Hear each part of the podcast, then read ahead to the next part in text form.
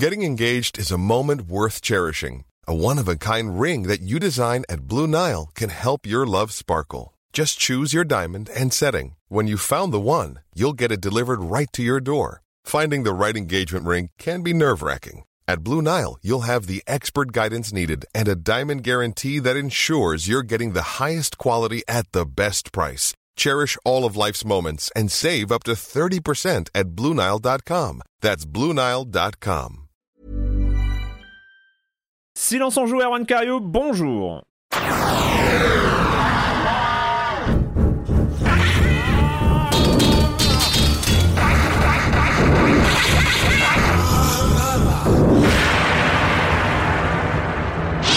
Au programme cette semaine, on va parler de Légende Pokémon Arceus de The Eternal Cylinder et de Dread Templar. Oui, un jeu de 2022 et deux jeux encore de 2021, mais il y en a un qu'on a découvert sur le tas et l'autre qui a été sélectionné dans des Game of the Year ou des grands classements ou des choses comme ça. Et on s'est dit que ça pouvait être intéressant quand même de revenir dessus pour pas rater comme ça des jeux, euh, des jeux qui ont marqué comme ça nous est arrivé, euh, notamment avec Spirit Farer mais ça a donné l'occasion, Spirit d'avoir une superbe chronique de Maria Kalash à la 500e. Donc, euh, donc euh, rien que pour ça, c'était cool.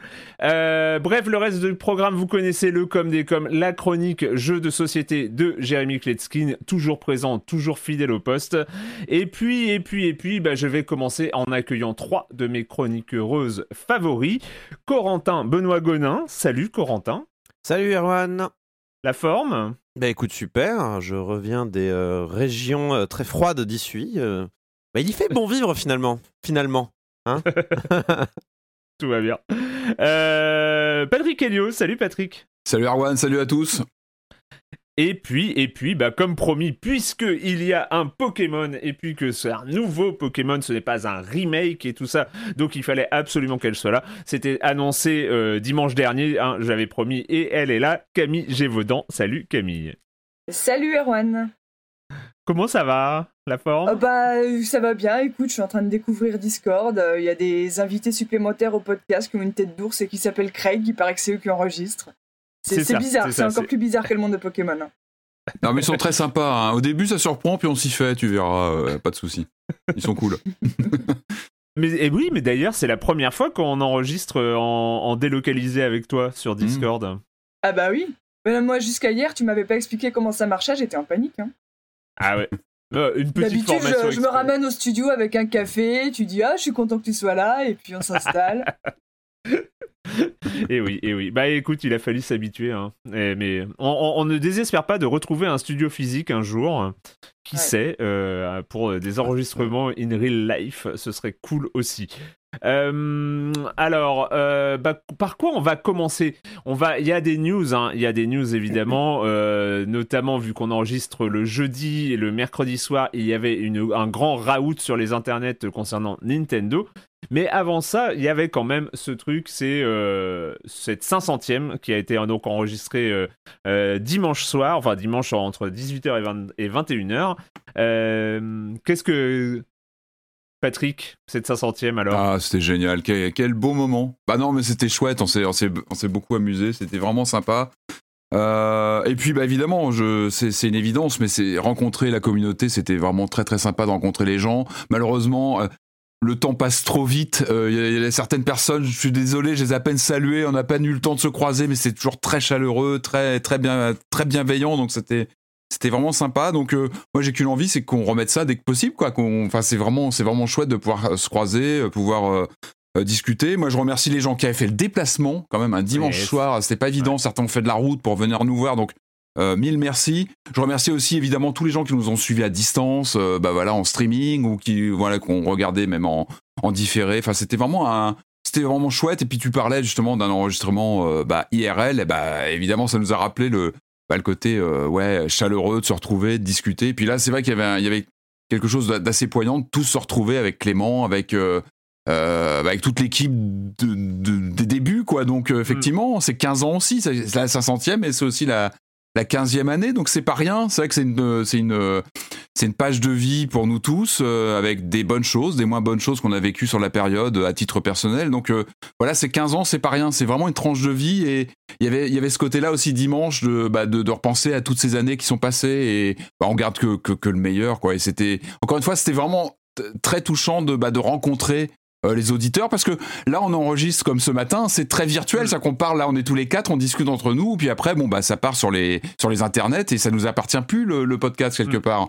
Euh, une fois que tu as fait le montage hein, c'est pas rien Erwan et il faut souligner aussi l'importance d'Erwan Cario sur ce bah, sur ce podcast parce qu'il n'y aurait pas le podcast sans toi. Et euh, mais je veux dire c'est qu'après voilà il y a, y, a, y a cette rencontre avec les auditeurs et c'est touchant parce que voilà on, interagit et c'est toujours vraiment un plaisir. Encore une fois c'était c'était un chouette moment Camille, Camille, alors, et, toi, ce 500e, ça s'est bien passé? Ouais, bah, c'était super impressionnant de voir les gens en vrai, parce que t'as beau donner des chiffres du nombre d'auditeurs, du nombre de gens qui s'abonnent, qui sont déjà impressionnants en eux-mêmes, et quand tu vois la salle devant toi qui est aux trois quarts remplie, et, tous mm. ces visages, et où sont les meufs, et mais voilà, c'est des vrais gens, quoi. Ouais. Et puis c'est des vrais gens qui font des putains de t-shirts à l'effigie de Patrick Helio. Et je, je me rendais pas compte de, ouais, je sais pas, du fan club, quoi. Oui, c'est sûr qu'en vrai, hein, euh, y avait, on savait qu'il y avait un fan club sur, euh, sur le Discord. Euh, c'est vrai qu'il y, a, le, y a le choc du réel. Voilà, il y a ce choc du réel quand on est loin des webcams et des, et des Discord et autres. et oui, oui, mais encore une fois, c'est bah, c'est poignant, bien sûr, les rencontres, les discussions. c'est ouais, vraiment chouette. Donc j'espère ouais, qu'on aura encore l'occasion. On va peut-être pas attendre la millième, j'espère qu'on aura peut-être d'autres occasions de créer des, voilà, des, des, rencontres, de pouvoir discuter parce que c'est toujours enrichissant, c'est toujours très chaleureux. Donc, euh. Corentin? Non, c'est chouette. Je pense que c'est un peu le, cette 500e. Après l'ouverture du Discord, je pense que c'était le deuxième effet qui se coule de réalisation de Ah, mais en fait, on fait ce podcast pour d'autres gens qui nous écouteraient. C'est pas que pour nous. un concept étonnant. non, non, donc c'est chouette. De toute façon, c'est toujours chouette de rencontrer son, son, son, public. Ça, ça permet, en fait, quand on, quand on bosse sur le, quand on bosse sur, euh, sur de mauvais jeux, parfois, quand on est obligé de lancer euh, de mauvais jeux, de se dire non, mais tu fais ça pour eux. Tu fais ça pour eux, Corentin. Vas-y, continue de jouer à ce jeu que Patrick adore, mais qu'en fait, on va devoir on va devoir encore euh, trouver des trésors de diplomatie. Non, non, mais euh, c'est c'est quand même. La cuisine interne, là, c'est la cuisine interne. non, je rigole, je rigole. C'est toujours, toujours, rigolo de, de, lancer des mauvais, même des mauvais jeux, c'est rigolo. C'est les jeux cyniques que j'aime pas. Mais du coup, euh, ouais, ce qui est pas cynique, c'est les gens qui nous écoutent et ils nous l'ont montré pour cette 500e. Et, et oui, bah, beaucoup de garçons, mais après, on l'avait déjà, mm. on le savait déjà via les. C'était quoi? C'était l'émission des auditeurs où il y avait eu ce petit sondage qu'on avait récupéré euh, grâce à, bah, grâce à bah, Je ne suis pas un robot et, et, les autres qui avaient fait des, justement des sondages. Et bah ouais, c'est un de nos, euh, c'est un de nos talons d'Achille, on va dire. Ce serait cool qu'on arrive à avoir plus de diversité sur, euh, sur le public. Mais bon. Et puis, on s'en joue vient peut-être d'une période aussi où on se posait pas ces questions et du coup, c'est d'autant plus difficile d'en revenir.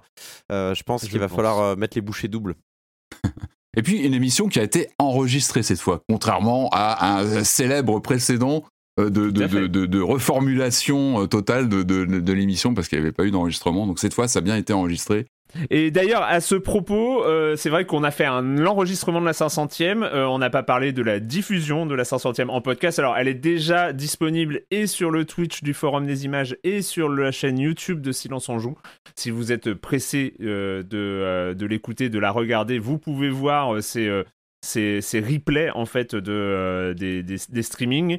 Euh, elle sera en podcast, alors j'ai pas de date précise, euh, très probablement au moment des vacances d'hiver. Euh, parce que c'est vrai qu'on a un programme très chargé,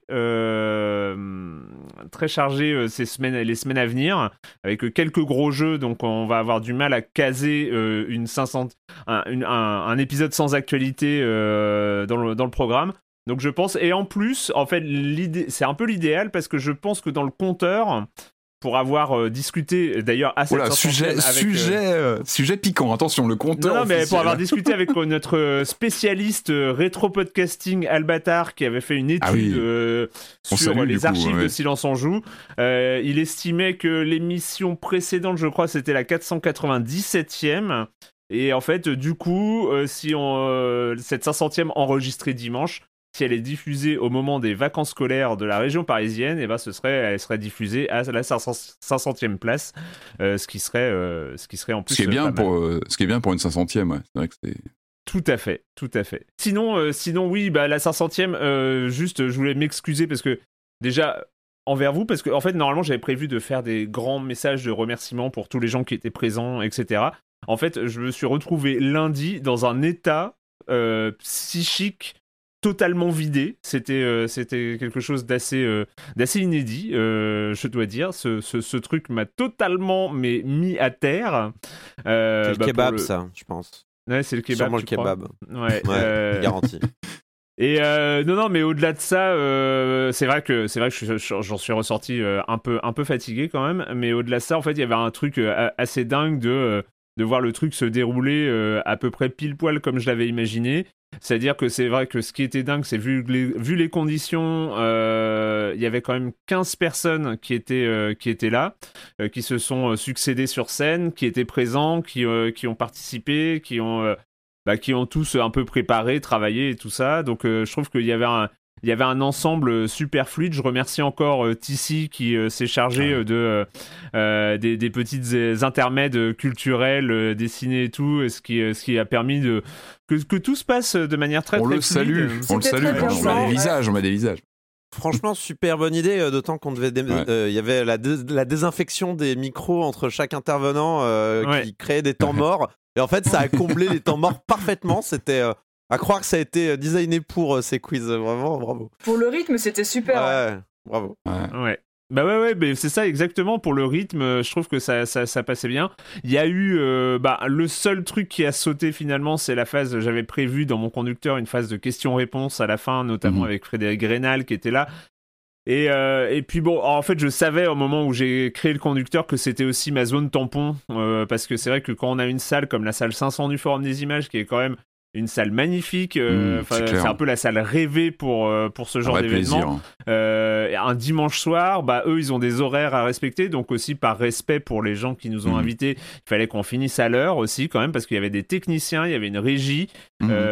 D'ailleurs, je veux faire une petite parenthèse. Je crois que dans tous mes remerciements, c'est vrai que j'ai remercié les équipes du Forum des Images, mais je n'ai pas remercié la régie qui s'était occupée de la, la mise en scène, passer les vidéos, passer les, les, images et tout ça, qui ont fait un boulot extraordinaire je n'avais pas remercié en, en, particulier, mais je le, je le fais ici. Euh, Noémie et toujours quelqu'un.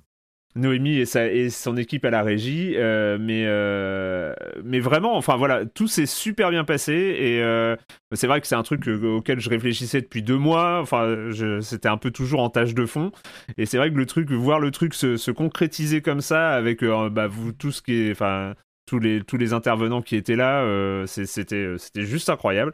Le fait que Frédéric Rénal ait pu venir, enfin, dans les conditions Quel plaisir, sanitaires, merci de m'avoir donné cette chance. D'avoir, d'avoir le, d'avoir tout vrai qui se passe bien, c'était. Comme tu dis, il y a eu plusieurs semaines où on se posait des questions. Est-ce qu'on va bien pouvoir le faire? Il y a, euh, juste quasiment jusqu'à la fin. Hein, on va pas raconter dans le détail toutes les péripéties, mais on s'est quand même posé des questions jusque très vraiment à quelques jours. En gros, on se demandait comment on allait faire. Est-ce qu'on pourrait bien le faire dans des bonnes conditions et c'est bon, on a eu vraiment, voilà, c'était nickel, qu'on a pu faire tout ce que tout ce qu'on pouvait. Puis voilà, voilà, Fred Rénal comme ça en direct, en, interview, c'était un vrai, vrai, vrai plaisir avec Julie. Euh, voilà, c'était c'était chouette.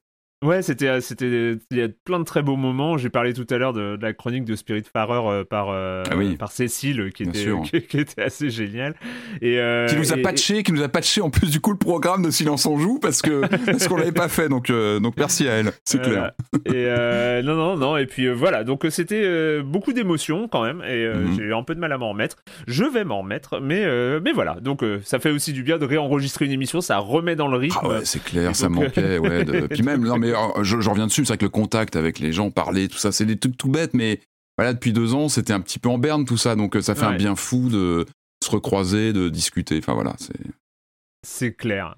Euh, on va reprendre, euh, on refera un, petit débrief euh, la semaine prochaine aussi parce qu'il y aura Marius et Julie mmh. qui seront là. Donc comme ça, ça permettra de, de, faire ça avec tout le monde. On va reprendre le chemin de l'actualité avec toi, Patrick. Tu bah nous parler de, GTA avec Allez, quelques on va faire nouvelles. Un petit point GTA. De temps en temps, c'est bien hein, de faire un point sur les bah ventes notamment puisqu'on a eu les les derniers chiffres de vente sur notamment GTA V qui, d'après euh, euh, Rockstar, a passé le cap des 160 millions euh, d'exemplaires vendus. Hein, c'est assez colossal. il faut savoir aussi que l'actualité est loin d'être finie parce que je crois que c'est un des titres records en termes de longévité, de durée de vie, de, de passage d'une génération à l'autre de machines. Bientôt euh, et puis là, hein. bientôt 10 ans de GTA C'est clair, hein. c'est un vrai cas d'école. Et puis c'est pas fini, c'est pas fini bah puisqu'il arrive sur les nouvelles consoles, donc sur PS5, sur Xbox Series X et les autres. Il arrive le 15 mars, c'est-à-dire on a une date euh, d'arrivée de cette version next-gen entre guillemets de, GTA 5. Euh, donc le 15 mars, il arrive avec, alors j'ai noté comme ça en vrac, hein, de la résolution 4K, 60 images par seconde, des textures euh, retouché, distance d'affichage euh, boostée, du ray tracing quand même c'est pas rien, de la 3, de l'audio 3D. Enfin voilà, je vous passe tous les détails. On va avoir une version qui, bah, qui pousse tous les potards au maximum de, du fameux GTA 5. Encore une fois, c'est un vrai vrai cas d'école. Le scoop, quel scoop? C'est que Rockstar a confirmé qu'un GTA 6 était bien en production. Waouh, incroyable, hein, depuis toutes ces années. non, mais euh, ah, il y, a ce moment de la confirmation qui est important. ouais, ou en général, ça veut dire. On sait que Rockstar n'abandonne pas sa licence GTA, mais t'as un moment où euh, il y a la on confirmation, on bosse dessus. Ça marche plus assez. Ça marche plus assez, on arrête GTA, c'est fini, ça marche pas assez. on arrête sur le 5 parce que de toute façon c'est un jeu qui a, une durée de vie. Non, enfin voilà, on sait que c'est un premier élément de communication officiel quand on, effectivement on met un nom, il n'y a pas encore un nom, mais voilà, on met un chiffre officiel, le 6 arrive et il est en production. Je, vous rappelle euh, que jusqu'ici, euh, dès que Rockstar euh, poste un premier trailer, voire une première image ah bah, d'un nouveau Internet explose. ça, voilà, ça casse Internet. Donc ça, casse tout. Et puis, à, raison, parce qu'en général, tu as quand même des promesses. Mais je me rappelle encore du, de GTA 5, les premières images avec ce côté monde ouvert euh, hallucinant, avec, euh, enfin c'était c'était quand même phénoménal. Mm, mm, mm. Donc euh, donc voilà. Alors on a eu aussi un, un, point sur les ventes du fameux le fameux GTA trilogie définitive entre guillemets édition. qui, d'après Rockstar, a passé le cap des 10 millions de copies distribuées quand même, hein, comme quoi, malgré ce qu'on en a dit, il y avait quand même pas mal de pépins. on a quand même, le, voilà, on en a bien discuté. Euh, donc 10 millions de ventes euh, aux revendeurs. Je crois qu'il est sorti en physique. Il y avait une sortie dématérialisée dans un premier temps, puis je crois que les versions physiques arrivaient un peu en décalé, sont peut-être arrivées sur euh, PS4 et je crois que la Switch suivait un petit peu plus tard. Donc effectivement, ça a été patché, il y a eu des, mises à jour et la direction de, de, Tech2 Rockstar l'a dit, hein, il y a eu il y a eu pas mal de problèmes, on en a résolu pas mal et d'autres corrections sont à venir. Voilà, donc sur des jeux qui ont quand même quelques une vingtaine d'années, donc c'était un peu un peu dommage de voir tout ça, mais voilà, ils ont ils ont rectifié le tir. Puis bah, on se rend compte que ça se vend de toute façon, hein, bah malgré tous les problèmes dont on a pu parler de voilà de, de, de, portage euh, très très léger sur des jeux aussi emblématiques et qui méritaient bien mieux que ça, évidemment. Bon, bah ça se vend, donc euh, après tout, pourquoi pas. Mm, mm, mm, euh, donc voilà, voilà l'actu sur, euh, voilà, sur la famille GTA. Tu T'as des news du parrain le, parrain, bah oui, oui. On parlait avec Fred Renal il y a quelques jours, mais voilà, il y a aussi Shinji Mikami, hein, le, le, le, créateur de Resident Evil, évidemment, euh, alors lui, il est, en, il est en tournée de promo hein, parce que là, il prépare donc lui, il est producteur exécutif sur Ghostwire Tokyo. Il y a eu une vidéo qui a été postée il y a quelques quelques jours maintenant euh, avec des interviews, etc. On a une date de sortie, je crois, au 25 mars. Euh, on rappelle donc c'est prochaine production horrifique, donc c'est chez Bethesda. moi, je suis plutôt, je suis plutôt preneur parce que bah évidemment il y a, y, a, Mikami en producteur exécutif, mais bah, moi j'ai bien aimé ce qu'on en a vu. Je sais pas si vous avez regardé un petit peu les vidéos. Euh, on avait déjà eu quelques quelques infos auparavant, mais là ça se précise sur l'environnement, sur euh, cette ville de Tokyo assaillie par des mm. forces maléfiques. J'aime bien le look, le design. Il y a quelque chose dans la proposition visuelle, je trouve. Après, on verra évidemment manette en main ce que ça donne, mais en tout cas, ça, ça intrigue. Euh, ce qui est intéressant, c'est que donc euh, Mikami il est en tournée promo et il y a eu quelques questions qui ont pu lui être posées sur notamment la rumeur euh, lancinante depuis maintenant des années. Et là, ça c'est un peu monté en pression sur un potentiel remake de Resident Evil 4 le fameux Resident Evil 4 mm. qui a été le, bah, le une des dates hein. pour Mikami il y a le premier Resident Evil de 96 qui bah, qui, qui, qui fonde en tout cas qui cristallise un genre et puis, il y a ce, il y a ce, moule qu'il casse lui-même avec Resident Evil 4 hein, en 2004-2005 avec un titre qui, qui change tout, le l'angle de caméra, le rapport à l'action et qui reste voilà un des grands grands titres de, de bah, fondateur du, en tout cas d'un maillon du survival horror hmm. euh, moderne on va dire. Et euh, alors c'est intéressant parce que justement on l'a questionné, il a été questionné sur ce qu'il pensait d'une potentielle euh, relecture de son propre jeu. Et c'est intéressant ce qu'il dit que ce serait bien si Capcom pouvait, faire un bon travail. Ouais, on est d'accord, ça serait cool. En améliorant l'histoire et en sortant un bon, en sortant un bon produit. Alors c'est Ouais, c'est étonnant. Enfin, je, trouve ça assez étonnant parce que, euh, en tout cas, il est plutôt bienveillant sur un, voilà, sur un potentiel, euh, retouche de Resident Evil 4. Moi, je me, je me, je me pose pas mal de questions en fait sur le, une retouche de RE4 qui, pour moi, reste. Euh, là, on parle quand même un peu de la chapelle 16 du survival horror moderne. Hein. Pour moi, c'est vraiment le titre qui a, qui a, qui a posé pas mal de, de bases.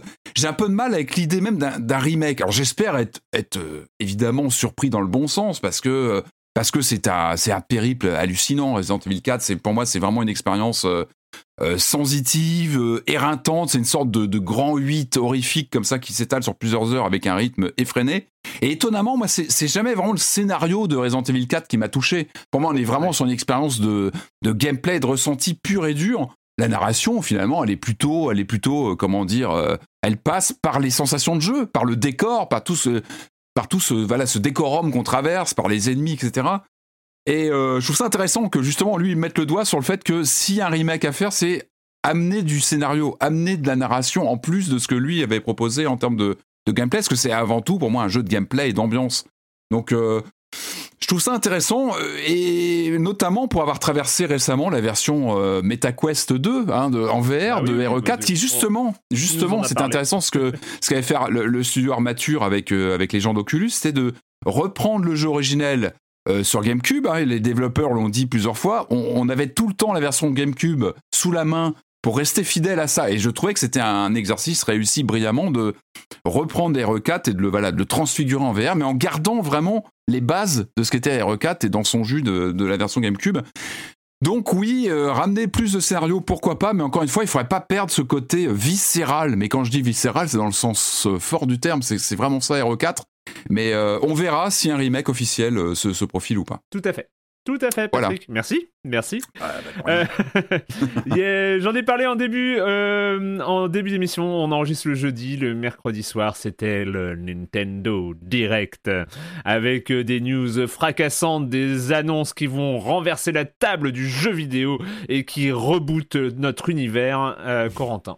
donc oui, Nintendo Direct est un bon en plus, ça fait plaisir. Enfin mm. vraiment, ils ont pas déçu là pour le coup. Mm, mm. C'est c'est plutôt chouette. Alors j'ai fait un petit tri. Hein, je vous je vais pas vous ressortir tous les button switch qu'il y aura dans, ce, dans celui-là. Juste un petit qui est important à mon sens, mais, mais c'est tout. Alors, on a une date pour Advance Wars 1 plus 2 Reboot Camp, qui sont les remakes par euh, WayForward du, des premiers en fait euh, euh, Advance Wars sur GBA qui sortira donc le 8 avril le jeu a toujours l'air aussi coloré sympathique moi je suis plutôt chaud de toute façon WayForward ils font des jolis jeux pas des bons jeux, mais des jolis jeux. Donc euh, moi, s'ils font pas le game design, il n'y a pas de problème. Hein, ils peuvent remaker tous les bons jeux. En vrai, ils ont fait deux trois bons jeux. Je, je, vais me prendre deux trois euh, critiques euh, sur les sur la tête si je. La momie, c'était eux la momie, l'adaptation du film avec Tom Cruise, qui était pas mal, qui était rigolo. Le, D-Make et puis non, même apparemment. River City Girls est pas mal aussi. Hmm. Bon, il y a, y, a, y a quand même des Shantae qui sont pas mal non plus. Bon, bref, je vais pas rentrer dans le détail, mais il y a eu aussi des accidents hein, avec euh, WayForward et puis il me semble que leur euh, façon de bosser est pas bon. si les mecs de Hollow Knight se sont barrés de WayForward, il y a peut-être des raisons aussi. Euh, Splatoon 3, donc tu avais raison, Erwan, ce sera un jeu de l'été. Ah. euh, tu ah. avais raison. Je le voyais plus sans pour la fin d'année et euh, sans aucun indice et je me suis dit Splatoon c'est l'été. Voilà. Ouais, non mais bien joué. J'avoue le je le voyais plutôt en fin d'année. Non, non, il arrivera donc cet été, euh, bah, comme le 2 finalement en 2017. Euh, mine de rien, 5 ans, hein, Splatoon 2. Euh, c'est Ouais, je vois pas le temps passer. Xenoblade 3, donc ça c'était la surprise de fin de Nintendo Direct, donc qui sortira pour septembre 2022. Donc très clairement, on reste dans le l'animé Moe avec défi à oreille de chat et trucs comme ça. Bon, euh, moi j'ai pas fait le 2, il me faisait pas super envie. Euh, le, premier Xenoblade était un chef-d'œuvre, vraiment. Euh, enfin, si vous avez pas fait le 1, trouvez une manière d'y jouer, du... enfin, cherchez parce que c'est vraiment un chouette jeu. Il me semble que le remake est bien sur Switch notamment. là, bon, je crois qu'on, j'espère qu'ils feront moins Moé, tout ça que, que le 2, hmm. mais bon, ça, bon, ça a pas l'air parti pour, mais on verra bien, on verra bien. Je vais pas jeter, je vais pas jeter l'opprobre avant même d'y avoir joué sur ce pauvre jeu qui a rien demandé pour l'instant.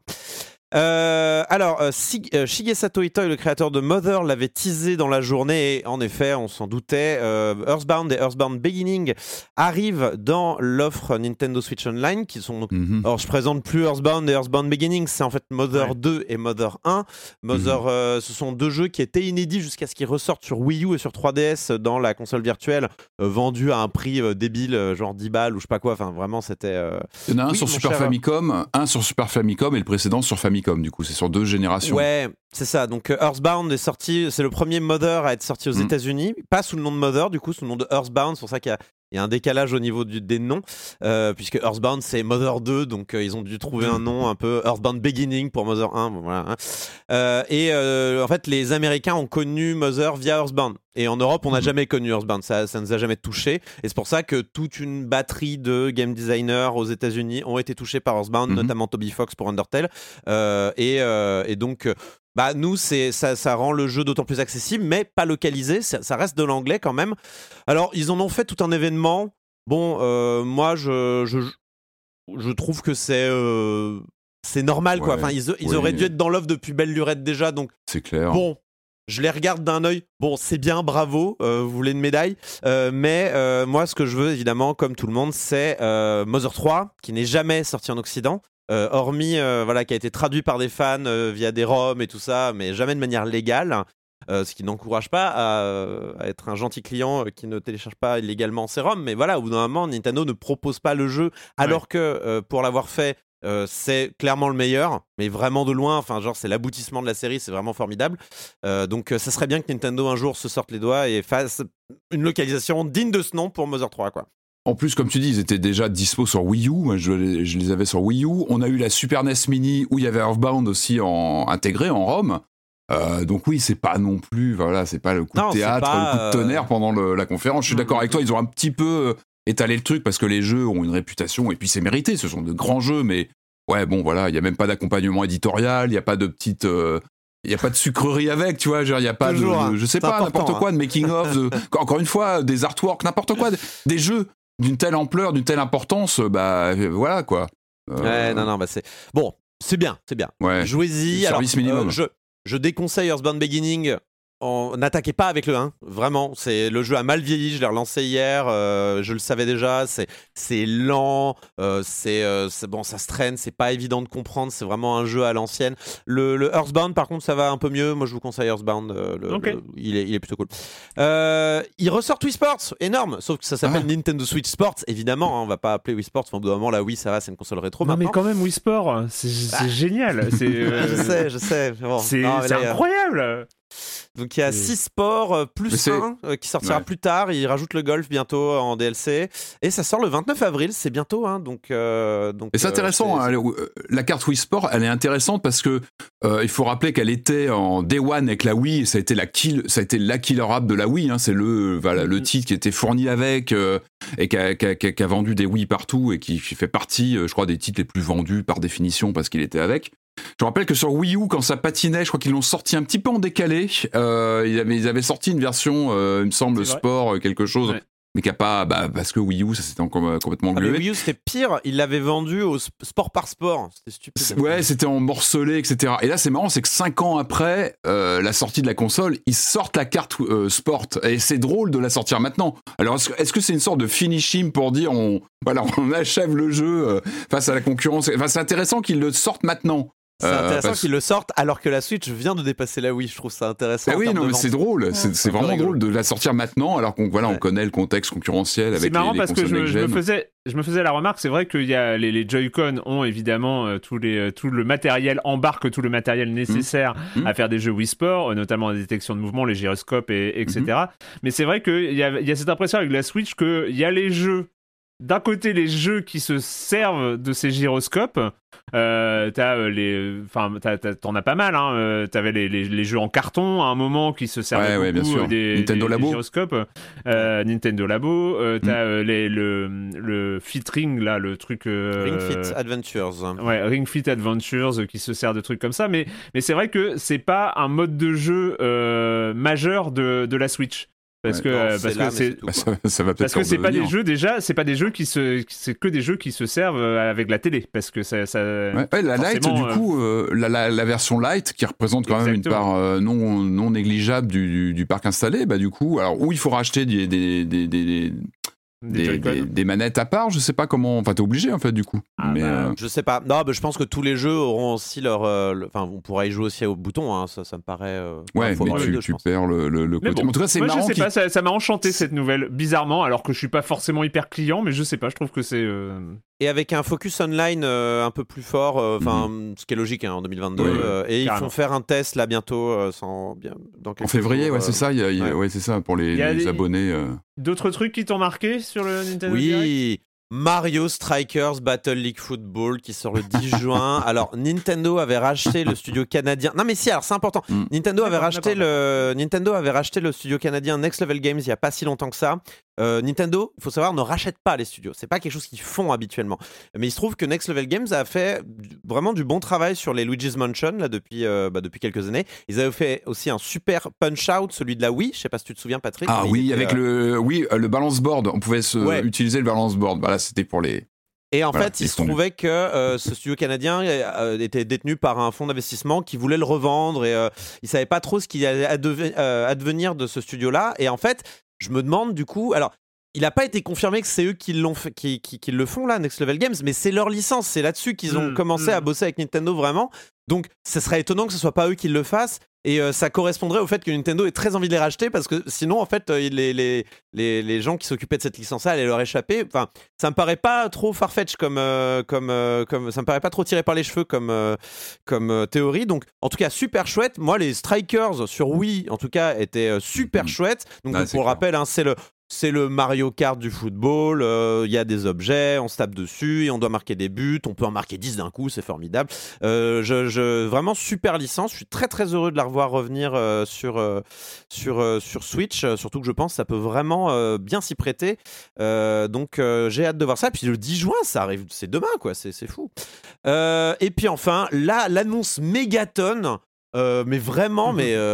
Enfin, il y avait des rumeurs sur Mario Kart 9, on avait parlé, Mmh euh, mais ils ont fait. Enfin, c'est bizarre qu'une telle annonce, je trouve ça mieux que Mario Kart 9. Donc, ils ont annoncé pour Mario Kart 8 Deluxe un DLC. Enfin, un DLC. 6 DLC. 6 DLC. Euh, de, et, pour euh, rajouter les courses, donc 48 courses au total. Hein. c'est un gros morceau. Hein. 48 hein. courses. Ça va monter le total à 96 courses, je crois, dans le jeu. C'est débile.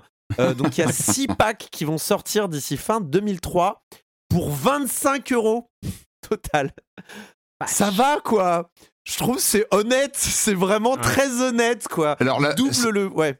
Excuse-moi. Euh, non non non, je te laisse finir hein, mais je suis d'accord, c'est une bonne nouvelle qui se repenche parce que je sais que ça râlait pas mal sur Mario Kart 8. Euh, il y avait pas mal de, de, bah, de joueurs qui étaient assez frustrés de voir que notamment c'est le jeu mobile qui était vachement alimenté. Euh, il y avait un Mario Kart sur mobile qui recevait des, des contenus additionnels, etc. Et il y avait pas mal de joueurs qui râlaient en disant mais attendez, nous on a Mario Kart 8 Deluxe sur Switch et il se passe plus rien depuis 2-3 ans minimum. Il n'y avait pas de mise à jour, il n'y avait pas de contenu. Alors ça c'est chouette qu'ils alimentent, je trouve ça plutôt sain de dire on voilà on capitalise sur le 8. En plus ils ont un parc installé le jeu, c'est un des plus vendus de la console. Enfin, c'est un, c'est un monument en termes de vente. Euh, c'est le plus Après, bah, je crois, il doit être vraiment dans les top 3, il faudrait vérifier, mais bon voilà, il est tout le temps dans le top 5 des ventes en France. Je il crois est, que c'est euh, Mario Kart, Animal Crossing et euh... Smash. C'est pas un Pokémon après ou un truc comme ça. Ouais, en tout cas, il est vraiment, enfin, quasiment tout le monde a Mario Kart 8 sur sa, sur sa, sur sa Switch mm. ou une bonne partie des joueurs. Après, moi, je trouve que ça aurait pu être fait en flux tendu au fil des années, ça aurait pu être alimenté d'avoir des cartes, voilà, offertes ou des choses comme ça. Là, je trouve que d'un seul coup, de, ça sent un peu le rattrapage forcé, là, que ça aurait pu être ah naturellement fait au fil du temps. Et je suis euh, d'accord. Je suis d'accord, mais là, c'est fait avec une telle magnitude. Après, voilà. C'est tellement gros. 48 cours. Ouais, ouais, il donne tout. double le contenu d'un jeu qui était déjà immense. Enfin, est-ce que est-ce que c'est pas aussi l'annonce qu'il y aura pas de Mario Kart 9 sur aussi. Switch Alors oui, c'est vrai. C'est une mauvaise nouvelle pour ceux qui attendaient un Mario Kart 9. Après, euh, bon, ils, ils ont dit jusqu'à fin 2023, donc euh, mm. fin de l'année prochaine. On, on, Enfin, ça, ça n'empêcherait pas un Mario Kart fin 2024, par exemple. Mais après, regarde Nintendo, regarde les logiques, euh, Splatoon 2, Deluxe. Mm. Est-ce qu'on est encore sur des numéros chiffrés, même si tu as une Switch, une prochaine console Est-ce que ça sera pas encore une continuation de ce titre-là, qui devient un peu, en fait, on est presque sur une plateforme, puisqu'on là, on va retrouver des, des, des, circuits des précédents jeux. Finalement, on a une sorte de jeu somme, un Mario Kart qui englobe les précédents, mm, mm, et finalement, le chiffre 8 ou 9, bah, il devient presque accessoire, en fait, à moins que tu aies des ruptures de gameplay, mais bah, pour l'instant. Euh, J'ai oublié de préciser évidemment, la plupart des courses sont des courses rétro qui sont remises au goût du jour. Ça c'est euh, cool. au vu des graphismes, il y, a quand même moins de travail que sur euh, les, les, les, courses originales et tout ça, mais mmh. bon. Mais quand même, c'est chouette. Hein. C'est pas moche et surtout, ouais, c'est c'est du recyclage, mais pour coup, je trouve c'est du bon recyclage. il y a aussi plein de courses de Mario Kart Tour. Donc on va pouvoir mmh. rouler à Paris, à Berlin, à Tokyo. Et ouais, la Tour Eiffel, c'est génial. Dire Mario Kart à Paris, euh, insérer euh, blague euh, sur les, les, les, les, quais de Seine. mais c'est. non, mais c'est du bon recyclage. Ah, oui, faites-le. Mais prenez ces courses, en effet, que vous avez fait sur Tour et mettez-les dans Mario Kart 8 Deluxe. toutes jouables en ligne. Et le premier pack donc de 8 courses, c'est ça, arrivera le 18 mars. Ah, et je suis heureux. Non, c'est une On est, on est d'accord. Tu n'es pas seul, je crois. Je, je, pense que ça a été euh, très bien reçu, euh, cette, euh, cette, information, euh, sauf pour ceux qui voulaient vraiment un 9 à la fin de Mario Kart, qui eux vont devoir attendre un peu plus longtemps que prévu. Ils ont du 9, mais ils n'auront pas de 9. Énorme J'adore l'humour. Vas-y. Euh, le com des com de la semaine dernière, euh, non pas. Alors, vous pouvez encore, hein, il y, a, encore des discussions sur la 500e sur le Discord. N'hésitez pas à aller, il y a un grand fil de discussion si vous voulez remonter des discussions, si vous avez 4 ou 5 heures à perdre. Euh, donc, n'hésitez pas. donc, là, c'est le com des com de la semaine dernière, donc de l'émission de la semaine dernière. Je commence avec Lombric Myth qui nous dit Bonjour, je vous trouve dur avec l'accessibilité de Windjammer 2. De mon côté, je ah. trouve que les niveaux de difficulté croissants du mode arcade poussent à comprendre de nombreuses mécaniques importantes. Choix du positionnement, haut ou bas en fonction de la force de l'adversaire, l'apprentissage des super attaques des adversaires pour les capturer voire euh, très voire trop facilement. Je mets toutefois un bémol, il est impossible d'avaler le tutoriel de commande d'un coup car il est trop long pour quelqu'un comme moi qui ne connaissait pas du tout la licence Windjammer. C'est vrai qu'un tutoriel jouable n'aurait pas été de trop. Dotemu a, a, réussi à respecter la licence et dans la veine de Rocket League, on a le plaisir de gagner sur des coups de chance au début et d'apprendre petit à petit à diminuer la place de la chance dans le jeu. Euh, alors le truc rigolo, c'est que depuis l'émission, moi je suis tombé sur des streams euh, de Windjammer et, c'est vrai que euh, j'ai senti qu'il y avait un peu un, différent, une différentiel de niveau avec le mien. Hein. C'est, euh, à dire qu'il y avait, des, il y avait des échanges qui duraient plus de trois allers-retours, hein, euh, ce qui, moi, n'avait jamais été mon cas. Et, c'est vrai que y a, moi, ce que, et ce qu'on a dit, hein, je pense qu'on n'a pas dit du mal du travail de Dotemu. Mm. Je pense qu'on on, le respecte énormément. Et c'est qu'il y a ces marges de progression qui sont pas indiqués en fait. On sait pas comment progresser. C'est euh, alors euh, l'ombric mythe le dit, hein, c'est euh, il faut euh, apprendre les super attaques des adversaires, apprendre à se placer, etc. Mais c'est il y a, y, a, y a, quelque chose à travailler là-dessus, je pense, pour montrer le chemin. Montrer le chemin aux gens, c'est comme ça qu'on joue. Moi, par exemple, j'ai appris des choses en regardant d'autres jouer en mmh. stream. Je me suis dit, ah, mais oui, d'accord, il y a peut-être ça à faire. Mais tu sais que ça, c'est. Et moi, j'avais zéro indice. Mais comme euh, c'est l'ADN, voilà, point ADN de l'arcade, c'est-à-dire que tu regardais les joueurs avant toi dans la salle en train de jouer, tu regardais un peu leur technique avant toi-même d'essayer de faire pareil. ou de... Tu as raison. Et c'est vraiment, et c'est pour ça qu'on parlait tout à l'heure, enfin la semaine dernière, d'un jeu foncièrement arcade. Et c'est là que je pense que Dotemu a réussi son pari, c'est-à-dire qu'ils sont restés dans les clous euh, bah, d'un jeu pensé pour l'arcade, même si on y joue dans le salon. Mais c'est la philosophie arcade. Et ça, bon bah effectivement, comme tu dis, aller voir sur Twitch, aller voir sur YouTube des gens qui jouent, eh ben ça t'inspire, ça peut donner des techniques et tu t'apprends comme ça en fait, euh, bah, comme à, l'époque où tu rôdais autour des bornes, regarder un peu euh, comment jouaient les bons joueurs. Et euh, ça peut te donner des fois des, indications, des, astuces, des, façons de. Non mais tout à fait, tout à fait. et c'est vrai que le parallèle entre Twitch et regarder par-dessus l'épaule des gens qui jouaient sur les consoles d'arcade hein. est, vraiment pas mal. Mm. Il y, a quelque chose en commun. Ça, c'est clair et net. Euh, il y a Black Sad qui dit euh, Désolé, ça a été abordé, mais ça donne quoi Holy Holy World pour les enfants Genre 10 ans, 12 ans, ça passe. Mm. Et, euh, et, donc Bah, alors moi j'ai pas de 10-12 ans à la maison, j'ai 9 ans. Euh, bon, le fait est que le design est, juste, c'est un aimant ah à bah, gamin. C'est clair. Euh, les, les, enfants ils voient ça, ils ont envie de jouer parce que tu, joues à un dessin animé de skate, quoi, et c'est super dynamique et, tout ça. Après, c'est super dynamique. C'est pas un jeu facile. Donc euh, il y a les premiers niveaux, je pense que c'est ils sont ils sont accessibles et tout ça pour apprendre. Après, je sais pas. Je pense qu'à partir de 12 ans, c'est euh, sans problème. Bon, les enfants, vous, vous jetez pas la DualSense à travers le salon, s'il vous plaît, parce que ça va faire très mal.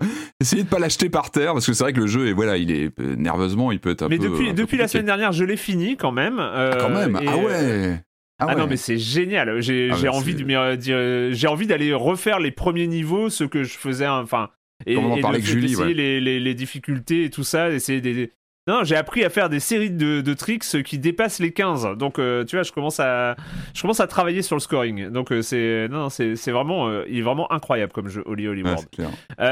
et dernière, une remarque de Stormy. Stormy, cela fait quelque temps que je tic à chaque fois que j'entends le terme microtransaction, comme l'a fait Patrick dans cet ah. épisode dans la news sur Sony. Je veux bien sûr parler du préfixe micro. En 2007, je m'étais acheté Rocket League pour 12 euros quand il n'était pas encore free to play. Par principe, je n'ai jamais fait d'achat in-game, en jeu. Mais il y a un ou deux ans, je suis allé voir par curiosité combien ça me coûterait pour débloquer une explosion de but qui me plaisait. Je serais peut-être même allé jusqu'à renier mes principes et accepter de mettre 2 euros pour l'obtenir. Mais ce n'était pas 2 euros, mais un nombre de crédits équivalent à environ 20 euros de dépenses. Donc je pose la question, est-il encore pertinent de parler de microtransactions? Je crois que le terme a pu avoir un sens à l'époque, j'étais à l'origine persuadé qu'on nous gratterait notre argent quelques dizaines de centimes à la fois, insidieusement, mais les achats en jeu se sont largement décomplexés sur des montants bien plus élevés. C'est vrai que... Euh, oui, oui. 20 euros pour une explosion de but dans Rocket League, ah, je dois ça dire. Ça pique quand même, ouais. mais, euh, mais, en même temps, c'est le modèle économique des baleines. Hein. Euh, c'est toujours ce truc de, de ces personnes capables de mettre énormément de gens, ce petit pourcentage de joueurs capables de dépenser énormément euh, dans les achats in-game, qui font que finalement la rentabilité des jeux, on le sait, hein, les modèles économiques des jeux free-to-play se dirigent plus vers on va essayer de ponctionner les baleines euh, plutôt que euh, de, euh, de, récolter un peu d'argent de la part de tout le monde. Ils se sont rendus compte que, et je pense que c'est la, bascule payée à ne, entre ne rien payer et payer un peu. finalement, je pense qu'en termes de pourcentage de joueurs, c'est plus intéressant de, de prendre beaucoup aux gens qui veulent mettre beaucoup, en fait. Hmm. Mais bon, c'est. Oui, on est plus sur des micro-transactions, c'est sûr. Ouais. Euh, bref, le point, quand même, j'allais l'oublier, normalement je fais avant, mais faisons-le après. Le point abonnement euh, de soutien à Libération. Donc, je rappelle euh, je rappelle qu'il est donc possible de s'abonner euh, à Libération en soutien à Silence on Joue avec une offre à 5 euros à la place de 9,90 euros pour avoir accès à tout ce que propose Libération, le quotidien, euh, l'édition quotidienne, les newsletters et plein d'autres choses très très cool. et ben écoutez, ça continue à augmenter, c'est absolument foufou.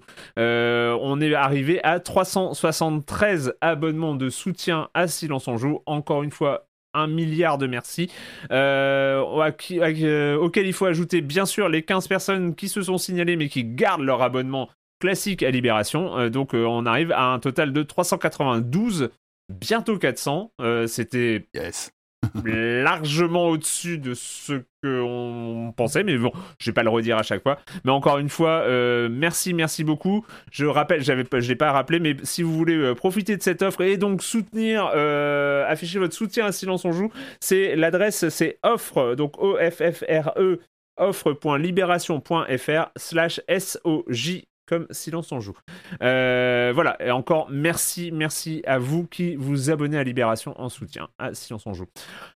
Eh bien, écoutez, c'est parti pour euh, parler euh, des jeux en eux-mêmes. Donc euh, voilà, pour commencer, on va parler d'un jeu de 2021, mais d'un jeu de mi-2021. C'est pas un jeu de fin 2021. Pourquoi est-ce qu'on en parle aujourd'hui? C'est parce que bah il a, popé. On l'avait, était complètement passé au travers pendant pendant sa sortie, et il a comme ça ressurgi au moment des classements des jeux de l'année. Pas forcément en première place, mais présent dans les classements. Et c'est vrai que c'est suffisamment rare de voir des jeux comme ça dont on n'a jamais entendu parler. Bon, ça arrive à peu près tous les ans, mais il y a toujours un ou deux jeux dont on n'a pas entendu parler qui est complètement passé sous le radar. Et à ce moment, au moment de ces classements de fin d'année, mais c'est quoi ce truc? Et là, euh, le jeu euh, qui était concerné euh, pour 2021, c'est The Eternal Cylinder. On a strange planet, doomed to destruction. A species condemned to be prey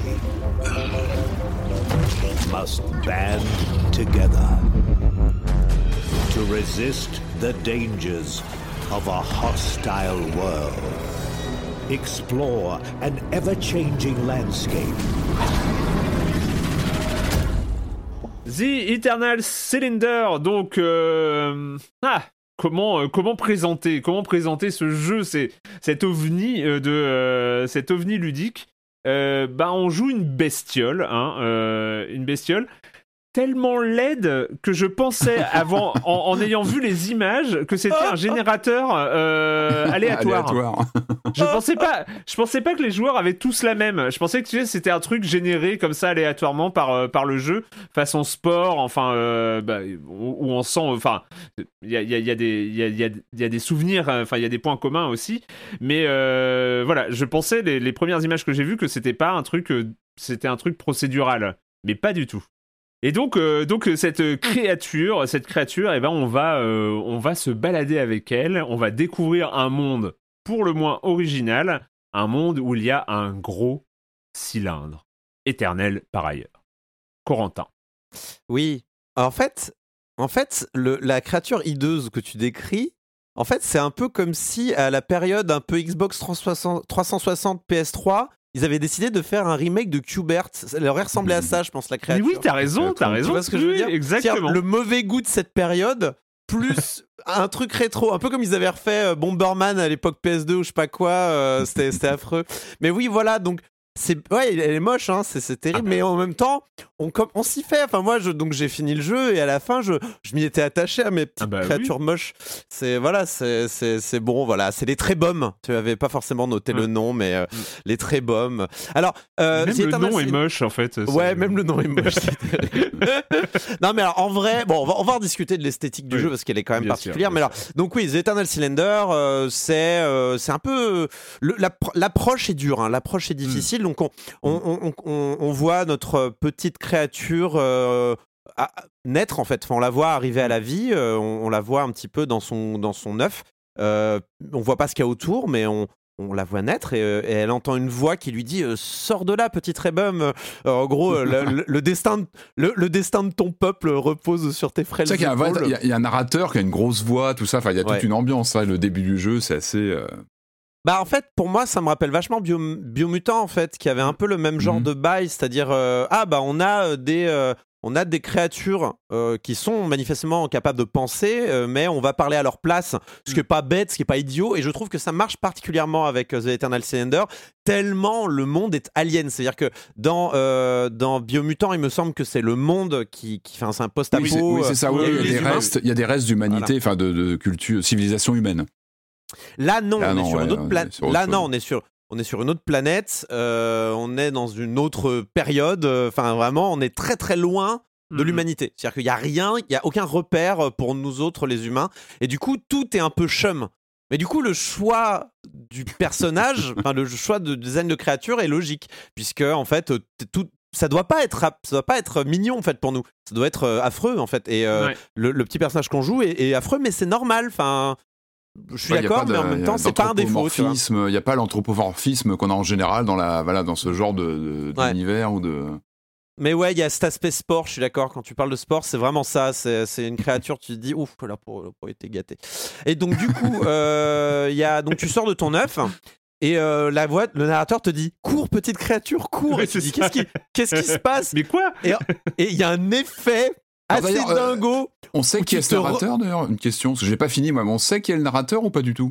Ou ça reste euh, bah, un narrateur euh, Oui, il y a. je veux pas le, narrateur a une... Bah, le, narrateur a une importance, mais je vais pas en dire plus. D'accord. le narrateur a une, certaine forme d'importance. Je vais pas. C'est pas gratuit. voilà, le fait qu'on soit accueilli par une voix qui raconte, Il a... pas gratuit. D'accord, ok. C'est pas gratuit. Le, le... Mais j'en dirai pas plus. Le, le... Mais c'est vrai qu'on se... on nous dit cours, petite créature, cours. Et là, on se retourne. Et j'avoue que c'est, c'est quand même un grand moment de jeu vidéo. Enfin, je Vos regards se croisent, les regards se croisent. Le, moment où tu te retournes, tu vois ce qui t'arrive sur la tête alors que tu viens de naître, t'as rien demandé, t'es là avec ta trompe, tu dis pourquoi j'ai une trompe déjà, c'est le premier choc. Deuxième choc, tu te retournes, tu as un cylindre géant qui va d'un horizon à l'autre, mais vraiment, hein, euh, c'est, c'est, immense, et qui roule vers toi, quoi. Vraiment un rouleau compresseur, mais infini, éternel, quoi. Donc c'est The Eternal Cylinder, il est là, il, il arrive bras ouverts pour t'accueillir dans, dans, sa dans, pour sa course. Pour t'écraser hein, dans l'ensemble. Donc toi tu toi tu cours. Évidemment tu s'enfuis et tu dis non mais les arbres là ils vont bien arrêter tiens que dalle. Non non tout tout se fait écraser hein. c'est terrible hein. c'est c'est vraiment l'inexorabilité de ce cylindre est assez euh, terrible. C'est euh, c'est donc tu cours tu cours tu cours. Et en fait euh, on va arriver dans un système en fait où on va voir des grandes tours à l'horizon et en fait, une fois qu'on marche sur les tours, enfin à la base de la tour, ça va l'activer et on va comprendre, on nous fait comprendre que notre peuple, des très bonnes, est en fait assez évolué technologiquement pour avoir créé des grandes structures. Et il se trouve que ces tours-là ont été créées pour arrêter le cylindre. Donc hmm. tu arrives au pied de la tour, euh, tu l'actives et le cylindre arrive et euh, s'arrête euh, à tes pieds. Enfin, c'est vraiment, il y a mm. je sais pas vous, mais donc c'est quelque chose qu'on va refaire plusieurs fois. Hein. C'est-à-dire que la, la, le cylindre s'arrête euh, au niveau de la tour. Il y a une petite entrée en fait au niveau de la tour où tu rentres par, le, par la base en fait. Et, vraiment, moi, ce que je faisais à chaque fois, c'est je m'arrêtais et un peu tétanisé, je regardais le spectacle terrible de l'aplatissement du monde. Pareil. Euh, et, je, et, le cylindre qui, tu savais qu'il allait s'arrêter à tes pieds dans un énorme fracas assourdissant. Enfin, c'est c'est quand même, y a, ils ont réussi quelque chose d'assez spectaculaire avec ce cylindre hein, quand même. Là, tu te rends compte, mais tu te rends compte et c'est après, on, parlera du début qui est un peu aride, le, reste du début, mais ce truc-là, ce cylindre qui te fonce dessus et qui s'arrête sur des tours euh, prévus à cet effet, il y a, y a une symbolique totalement folle euh, et, euh, et, et un, un, truc grandiose en fait. Il y a quelque chose de grandiose dès le départ. Ça pose un truc qui est euh, avec un peu en dissonance avec le reste du jeu parce que ce côté un peu PS3 qui, c'est un double A. Voilà, mm. ça fait bizarre, mais en même temps, il y a quelque chose de grandiose, de la symbolique grandiose qui arrive comme ça. c'est bizarre. Moi, je vais faire un parallèle. Je te redonne la main parce que j'ai pas ah, fini du tout et, et, tout ça, mais euh, en, termes d'univers, et ça va sembler, je pense que ça va sembler totalement con, mais en termes de d'univers un peu mythologique comme ça, totalement euh, déconnecté de ce qu'on connaît, de la réalité qu'on connaît, ça m'a pensé à la, ça m'a fait penser à la Horde du contrevent. C'est, c'est, ouais, raison. mais mais il y a, y a un truc comme ça où euh, tu sais que tu dans un univers qui a, un, qui a une mythologie, qui a sa cohérence, euh, on le découvre petit à petit, qui a ses règles, et il y a un, une grande symbolique, comme l'était le vent dans la horde du contrevent. Euh, il y a une grande symbolique comme ça qui arrive avec euh, aussi avec ses gros sabots de grande symbolique, hein, c'est voilà, mais mais qui est là et, et, qui fait que tu te demandes tout le temps dans mais dans quel univers je suis? Et c'est ça qui, c'est ce que m'avait fait la horde du contrevent de Damasio. C'est mm. à, des échelles totalement différentes évidemment, mais c'est le premier truc qui, c'est le premier, la première connexion qui s'est faite dans mon esprit. Je te redonne la main sur euh, cette période un peu aride du jeu. Non, non, mais c'est euh, euh, c'est vrai. Enfin, tu parles de symbolique, clairement. Bon, voilà, c'est c'est la symbolique est aussi subtile que dans Don't Look Up, hein, on, va, va pas se mentir. Euh, dans, dans ce jeu-là, euh, il y a clairement quelque chose de bon, bah, il y a un gros rouleau compresseur, il y a la nature qui se fait écraser dessous, quoi. Enfin, et, et nous, on mm. essaye de l'arrêter, bon, tout ça. Euh, surtout que. alors, je vais, je vais un peu déflorer les surprises, mais je suis un peu obligé si je veux parler un minimum du jeu. Mais au fur et à mesure qu'on avance, quand même, donc on va tomber sur ces grandes structures créées par la race des Trebum, donc qui est. ça arrive vite. Hein. Ouais, ça arrive très vite. C'est-à-dire qu'on mm. tombe en gros, c'est toujours la même boucle. Hein. On tombe sur euh, les pyramides qui nous donnent un plan de la zone. Euh, on tombe sur donc les fameuses tours qui arrêtent le, qui le cylindre.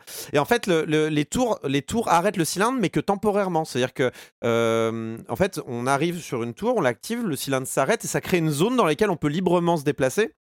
Et en fait, dès qu'on sort de la zone, le cylindre reprend sa course dévastatrice et détruit la tour. Et en fait, à ce moment-là, une course démarre parce que le, cylindre au début, il est tranquille. Hein. Puis au bout d'un moment, il se met à aller très très vite. et en fait, c'est vraiment un moment où les petits trébums qui se déplacent en roulant, en fait, ils se mettent en mm. boule et ils se mm-hmm. mettent à rouler partout, se, doivent courir jusqu'à la prochaine tour. Donc il, il, faut préparer sa course parce qu'en plus, c'est un jeu de survie. C'est-à-dire que les trébums, ils ont faim, ils ont soif, ils ont de l'endurance qu'il faut gérer. Il y a des points de stats à poser, soit dans la santé, soit dans le, le temps qu'on peut passer à rouler, soit dans plein de choses, soit dans le l'eau qu'on peut stocker, tout ça. Euh, et euh, ils ont une autre particularité, ils peuvent muter très vite.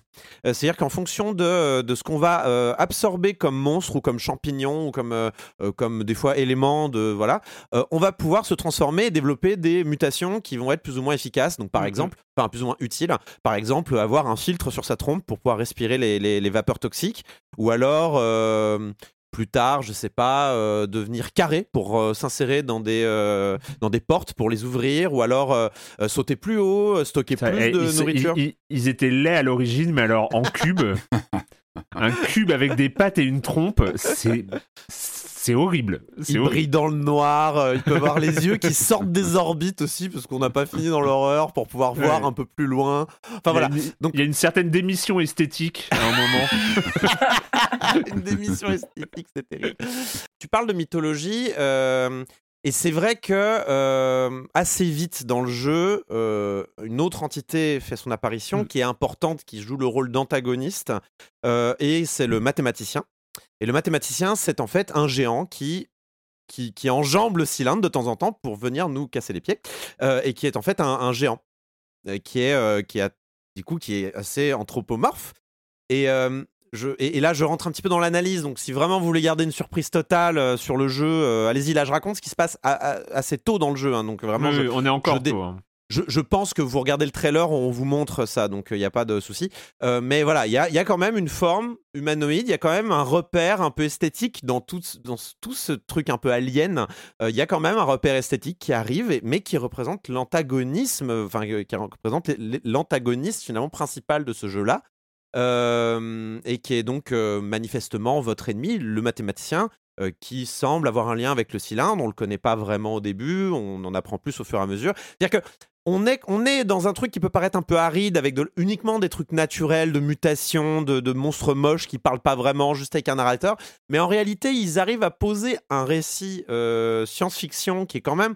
qui, s'approche d'un truc un peu intéressant et qui. qui on a envie de savoir, quoi. Pourquoi ce mm. cylindre? Pourquoi Qu'est-ce qui se passe dans ce cylindre-là? C'est un peu les mêmes questions que dans la Horde du Contrevent, justement, non? C'est euh, tu te demandes d'où vient ce truc surnaturel qui régit le monde. Tout le monde est obligé de se plier à ce truc qui dévaste tout. Et en fait, ça vient d'où? Est-ce qu'il y a une, euh, une, créature supérieure qui a décidé de nous emmerder avec ça? Est-ce que c'est une punition? Ou est-ce que c'est le hasard? Mais c'est là, bah, tu as, exactement compris mon, mon parallèle, euh, c'était c'était vraiment ça en fait.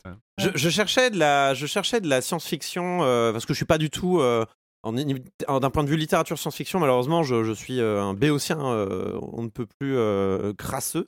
Mais il y a, y a ouais, je pense que la Horde du Contrevent est un bon exemple en effet dans, dans, dans c'est un peu en fait c'est un peu la lutte contre un truc qui est naturel, mais est-ce vraiment naturel? Il y a toujours cette question de euh, la nature pas naturelle, quoi. Et c'est vrai que le cylindre, bien que, en fait, ce qui est fort avec ce cylindre, c'est que bien que le monde soit complètement alien, le cylindre est encore plus alien pour ce monde. C'est-à-dire qu'il y, y, a quelque chose de, ce cylindre n'a rien à foutre ici, mais il détruit tout. Et euh, alors qu'on connaît rien du monde, on arrive quand même à avoir ce sentiment. Alors que nous-mêmes, on est alien au monde. Du coup, c'est ça qui est assez fort. Euh, il y a un côté géométrique en fait au cylindre et un peu pur un peu bah, mathématique finalement, donc d'où le terme mathématicien, et qui, euh, qui, euh, qui, qui, qui, est, qui, qui, est encore plus alien pour ce monde très organique en fait. je pense que c'est là-dessus qu'ils ont réussi à faire un bon contraste euh, dans, le, dans, dans, le jeu là. Alors après, le, jeu a des défauts, hein. je pense que Patrick pourra, pourra nous en parler, mais du coup, c'est vrai que c'est dur de rentrer dedans et de le reprendre, notamment au début où on n'a pas trop d'attache avec cet univers. Il n'y a, a, pas grand chose d'émotionnel qui se crée au début. Mm. Euh, et euh, j'anticipe peut-être un peu ta critique, Patrick, mais c'est vrai que ça se crée un peu sur le long terme, ce genre de choses-là. On, mm. est là. Surtout que notre personnage principal meurt, euh, peut mourir. Enfin, on peut le sauver, hein, mais il peut mourir parce qu'en fait, on, contrôle la tribu qui, qui, fonce. C'est ça, c'est qu'en fait, on, recrute, on, intègre dans, dans, son. On crée. au début, on joue un, un, une de ces petites créatures. On finit par finalement jouer une tribu, où on peut changer de, personnage qu'on contrôle à, sa guise en fait. Et moi, je sais que mon premier est mort euh, assez rapidement, euh, que un autre a pris la suite. Ouais. Et j'avais mes, j'avais mes préférés que je jouais tout le temps, qui cumulaient les mutations. Euh, et euh, les, les pauvres, ils finissaient aplatis ou ils finissaient euh, mangés par d'autres créatures. C'était assez terrible. les pauvres. Mais. Mais voilà, c'est vrai que c'est un jeu, il faut lui donner un peu de temps. C'est vrai que c'est un jeu qui Ouais. demande un peu d'investissement. Alors, il est pas très long non plus, hein, il dure une dizaine d'heures euh, à peine. Euh, mais ouais, les, les premières heures sont arides et tu te dis, ah, est-ce que j'ai vraiment envie de continuer? Et puis, les, les premières. euh, les premières. euh, comment dire Les premiers cycles narratifs commencent à arriver et, Et c'est là où ça on a envie d'en le- savoir. Ouais, c'est On ça a où envie ça- d'en savoir plus, quoi. ça te fait tenir et ça te fait passer un cap euh, ouais, de ce premier contact qui est pas forcément très accueillant hein, en effet comme tu disais hein, c'est un peu aride t'es un peu jeté dans le dans l'action. Alors moi pareil hein, j'ai tendance à saluer le, côté assez euh, euh, pompier de la mise en scène que je trouve euh, que comme tu l'as bien résumé c'est simple et en même temps efficace. Il y a une ampleur il y a une gravité de la situation qu'on qui, voilà qui nous saute à la figure très vite. On est un peu embarqué comme ça directement dans l'action et après, voilà, mes premières heures, j'ai voilà, j'ai pas accroché plus que ça à la mécanique même de gameplay. J'ai- Je voyais presque une relecture de, de Pac-Man un peu dans les premiers dans les premiers temps. T'as un peu ça. Tu te dis est-ce qu'ils sont pas en train de convoquer des grands? Tu parlais de Cuber, je suis complètement d'accord. Euh, tu penses à Pac-Man aussi quand tu commences à gober toutes les tous les trucs que tu trouves sur les côtés. Tu dis est-ce qu'ils sont pas en train de convoquer tout ça? Tu t'accroches Ouais, effectivement. C'est tu- des Kirby, euh, c'est des Oui. Kirby un peu. Ils Ouais, il y a avalent du- tout, en fait. Il y a du Kirby de. euh, je me suis dit, est-ce qu'ils sont pas en train de nous faire un- une sorte d'hommage euh, à l'histoire du jeu vidéo un peu déguisé, avec un côté arty, euh, un peu pompier euh. Euh, J'étais dans- à ce niveau-là de ces réflexions. Tu me disais, on parlait un petit peu, Corentin me disait, accroche-toi parce que vraiment il y a un cap à passer. Donc je t'écoutais, je t'écoutais bien. Et puis moi j'ai été enlevé par un autre jeu dont on va parler après, donc je suis parti là-dedans et j'ai un peu lâché l'affaire, mais je vais y revenir parce que tu me l'as bien vendu là. juste un, un petit warning. Moi, c'est, très très rare dans les jeux, mais j'ai dû changer le field of view euh, Ah oui. configurable euh, parce que je me suis pris mais un mal de mer euh, ça à, la fin mal, de la ouais. première session. Parce qu'en fait, ça, on tourne énormément autour bah, pour regarder le paysage et puis euh, le- la, la- la petite bestiole, vu que la caméra est centrée sur la bestiole, elle fait Mhm. beaucoup de rebonds, de, de choses comme ça. J'étais mais Il y a le blur. trois aussi. heures à il, y a beaucoup, il y a- de blur, ça rend malade le Ouais. blur. je- Et bah ça doit être ça. Euh, bah, j'ai changé le field of view euh, un peu à la- à- au hasard. Je me suis dit ça doit être ça. Ouais. J'ai pas, j'ai pas touché au blur, j'aurais peut-être dû. Et euh, mais c'est vrai que alors à la fin de la première saison, grosse grosse impression de cinétose, c'était très désagréable. Mais mais Ah, pour le coup, décidément, voilà, ouais, les, les premiers contacts sont pas forcément toujours. euh, Non, mais euh, ouais, ouais, il y, a- il y a cette originalité qui euh, qui qui rend le truc euh, qui Mm. donne envie quand même. Même si on a un doute au début, c'est vrai que même toi au début, on s'est, bon, enfin, je crois qu'on me rappelait qu'on s'est vraiment posé une question, mais qu'est-ce qu'il fout dans Et encore, on peut on peut ne pas être d'accord, hein, mais qu'est-ce qu'il fout dans les GOTY Enfin, généralement, il y a au moins Ouais. un truc intéressant et tout ça. Et c'est vrai que peut-être la première demi-heure, la première Mm. heure de jeu.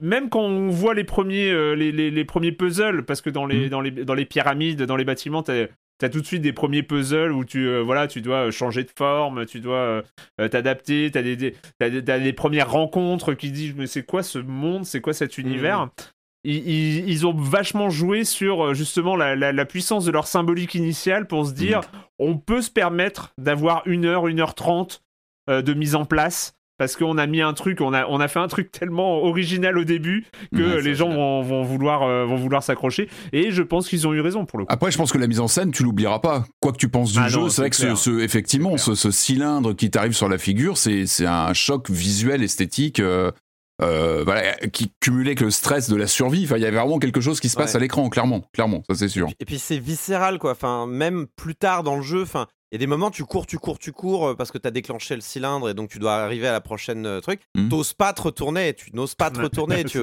tu- peur de regarder le, t'as peur le de regarder derrière toi. sur toi. euh. Alors moi j'avais une technique, je me tournais un peu, je regardais à l'horizon. Si je voyais que l'horizon, si je voyais que le cylindre apparaissait trop vite dans mon champ de vision, Ça, c'est un coup à la cinétose, hein, fais gaffe avec les champs de vision, tu commences à tourner la caméra. Attention, ouais. Mais, mais vraiment, il y a des moments où tu te retournes et t'as vraiment la boule au ventre de le voir immédiatement. Il y a, Mm. il y a un instinct de survie qui, qui, qui, qui arrive comme ça. euh, Ouais. euh, avec C'est très primal en fait, très primal Ouais, ouais, dans le, voilà, vraiment- en tout cas les ressentis. ouais.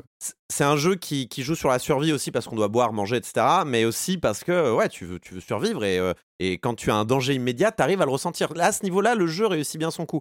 Après, il faut quand même préciser, c'est un jeu qui est très très double A quand même. Je, je veux pas dire qu'il est Mhm. parfait. hein.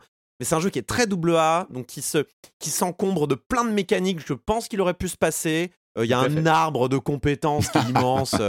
voilà, c'est à l'ancienne quoi. C'est t'as un faux mot global avec genre oh là là, est-ce que j'ai des points de compétence, je les mets où, machin. T'es on te présente des, nouvelles euh, features jusqu'à assez tard dans le jeu, alors que je pense qu'il aurait pu clairement s'en passer et se, couper 3 heures faciles de jeu vu ce qu'il avait à raconter. Euh, peut-être c'est les 3 heures du début qui sont un peu relous, hein, c'est possible. Tu veux, es là, tu dis est-ce que je veux recruter plus de monde? Puis tu te dis j'ai pas très envie de gérer plus de gens. Euh, non mais vraiment. Est-ce que je suis là pour ça? Ouais, j'ai pas signé pour ça en fait. Hein. donc tu passes à côté de maisons. Normalement tu passes à côté d'autres très bums qui habitent là et tu, leur proposes des ressources pour les recruter et puis tu fais ben non. Bah, bah dites bonjour au cylindre de ma part. Vraiment, il y, a un côté comme ça. Tu dis non, mais je suis bien à 3, je vais rester à 3, je suis désolé. Il y a un petit côté comme ça, mais euh, bon. Après, euh, bon, après, en fait, on rentre aussi dans un ronron, dans, un, dans, un, dans une boucle de gameplay qu'on finit par reconnaître et dans le dépaysement complet, on finit par trouver, on finit par trouver des marques euh, qui fait qu'on on finit par bien s'y sentir. C'est-à-dire que vraiment, il y a une notion de vous aurez toujours les mêmes étapes quatre fois dans le jeu. Euh, et que, euh, en fait, on. Il y, a un côté, mmh. bon, quel va être le plan d'après? Parce qu'en fait, au final, le, le, but de cette tribu, c'est comment arrêter le cylindre. Ils vont essayer différentes choses, ça va pas toujours marcher. Et du coup, tu es un peu curieux de te dire, ah, ça va être quoi l'étape d'après? Parce que mmh. que faire face à un truc pareil?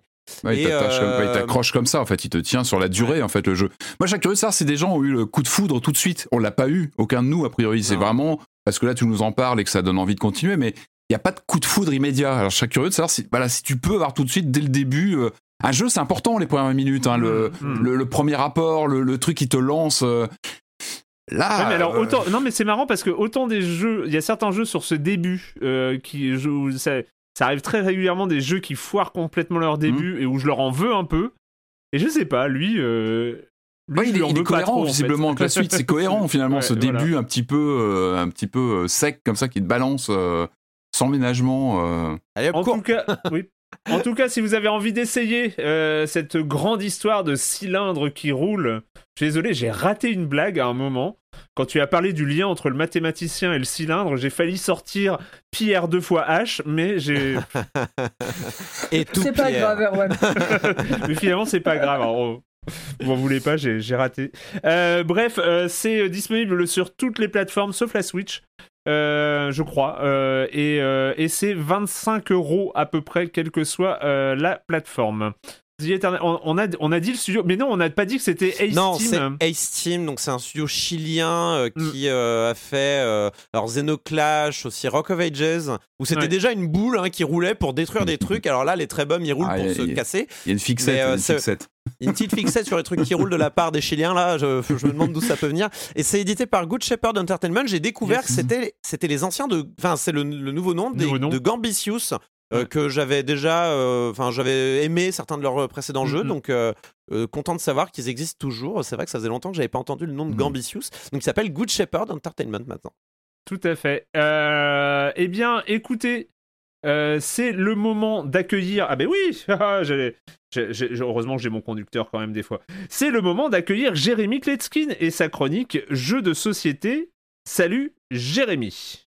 Salut Erwan, tu sais que j'aime bien remettre les trucs dans le contexte. Il y a quelques semaines, je participais au Global Game Jam. On développait un jeu pendant trois jours. C'est un hackathon en mode bien physique. On avait nos bières, nos sacs de couchage euh, et ça nous a permis de nous déconnecter un peu du monde réel euh, pendant quelques jours. Arrivé à 3 heures du matin, devinez quoi? Bah on en a un peu marre et puis ce qu'on fait avant de se coucher pour décompresser un petit peu, on sort des jeux de plateau. Et là, mon pote, le lead designer du groupe, il sort un jeu de son sac, mais un truc que je ne connaissais pas. Son nom QE, donc les deux lettres Q et E. Le sous-titre donc c'est le nom du jeu euh, Quantitative Easing. En français, c'est assouplissement quantitatif. Alors, c'est un type de politique monétaire. Alors, il y a une histoire de banque centrale, de dette publique, euh, d'actifs financiers. Euh. Enfin, vous inquiétez pas, pour jouer à ce jeu, il faut juste savoir compter jusqu'à un milliard de millions de trilliards de trillions de milliards. Les amis, ce jeu est un chef-d'œuvre. Je suis tombé sur le cul, je m'y attendais, mais pas du tout. Chaque joueur reçoit un pays, une grille associée et un feutre effaçable. On reçoit aussi une tuile en forme de chèque sur lequel on pourra aussi écrire avec ce feutre. Et on joue le rôle de la banque centrale d'un des cinq pays disponibles, donc le Royaume-Uni, l'Europe, la Chine, les États-Unis et le Japon. Écoutez-moi, c'est juste absolument fantastique. Quelle idée de génie. Le principe, c'est qu'une banque centrale, elle peut payer autant qu'elle veut, c'est budget illimité. On va donc tour à tour vendre 25 entreprises qui vont être mises aux enchères entre les pays. Sur chacune de ces tuiles représenter le pays d'origine, le nombre de points qu'elle va rapporter et aussi une industrie associée. Si on arrive à racheter une entreprise de son propre pays, on la nationalise et ça rapporte encore plus de points. On reçoit au début de la partie un objectif caché, donc l'une des cinq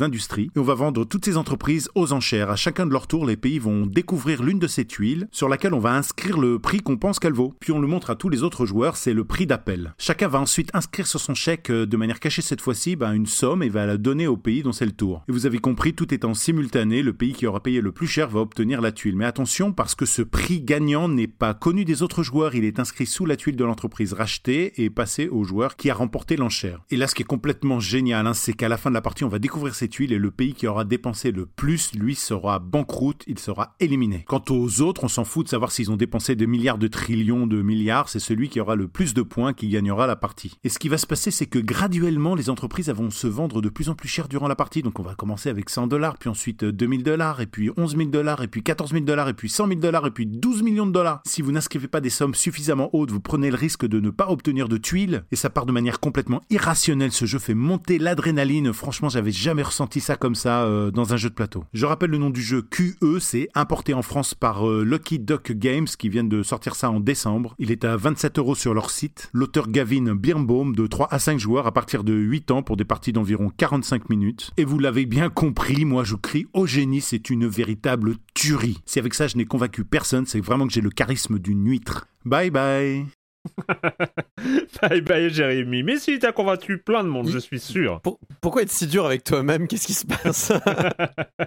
Mais non, mais non, mais.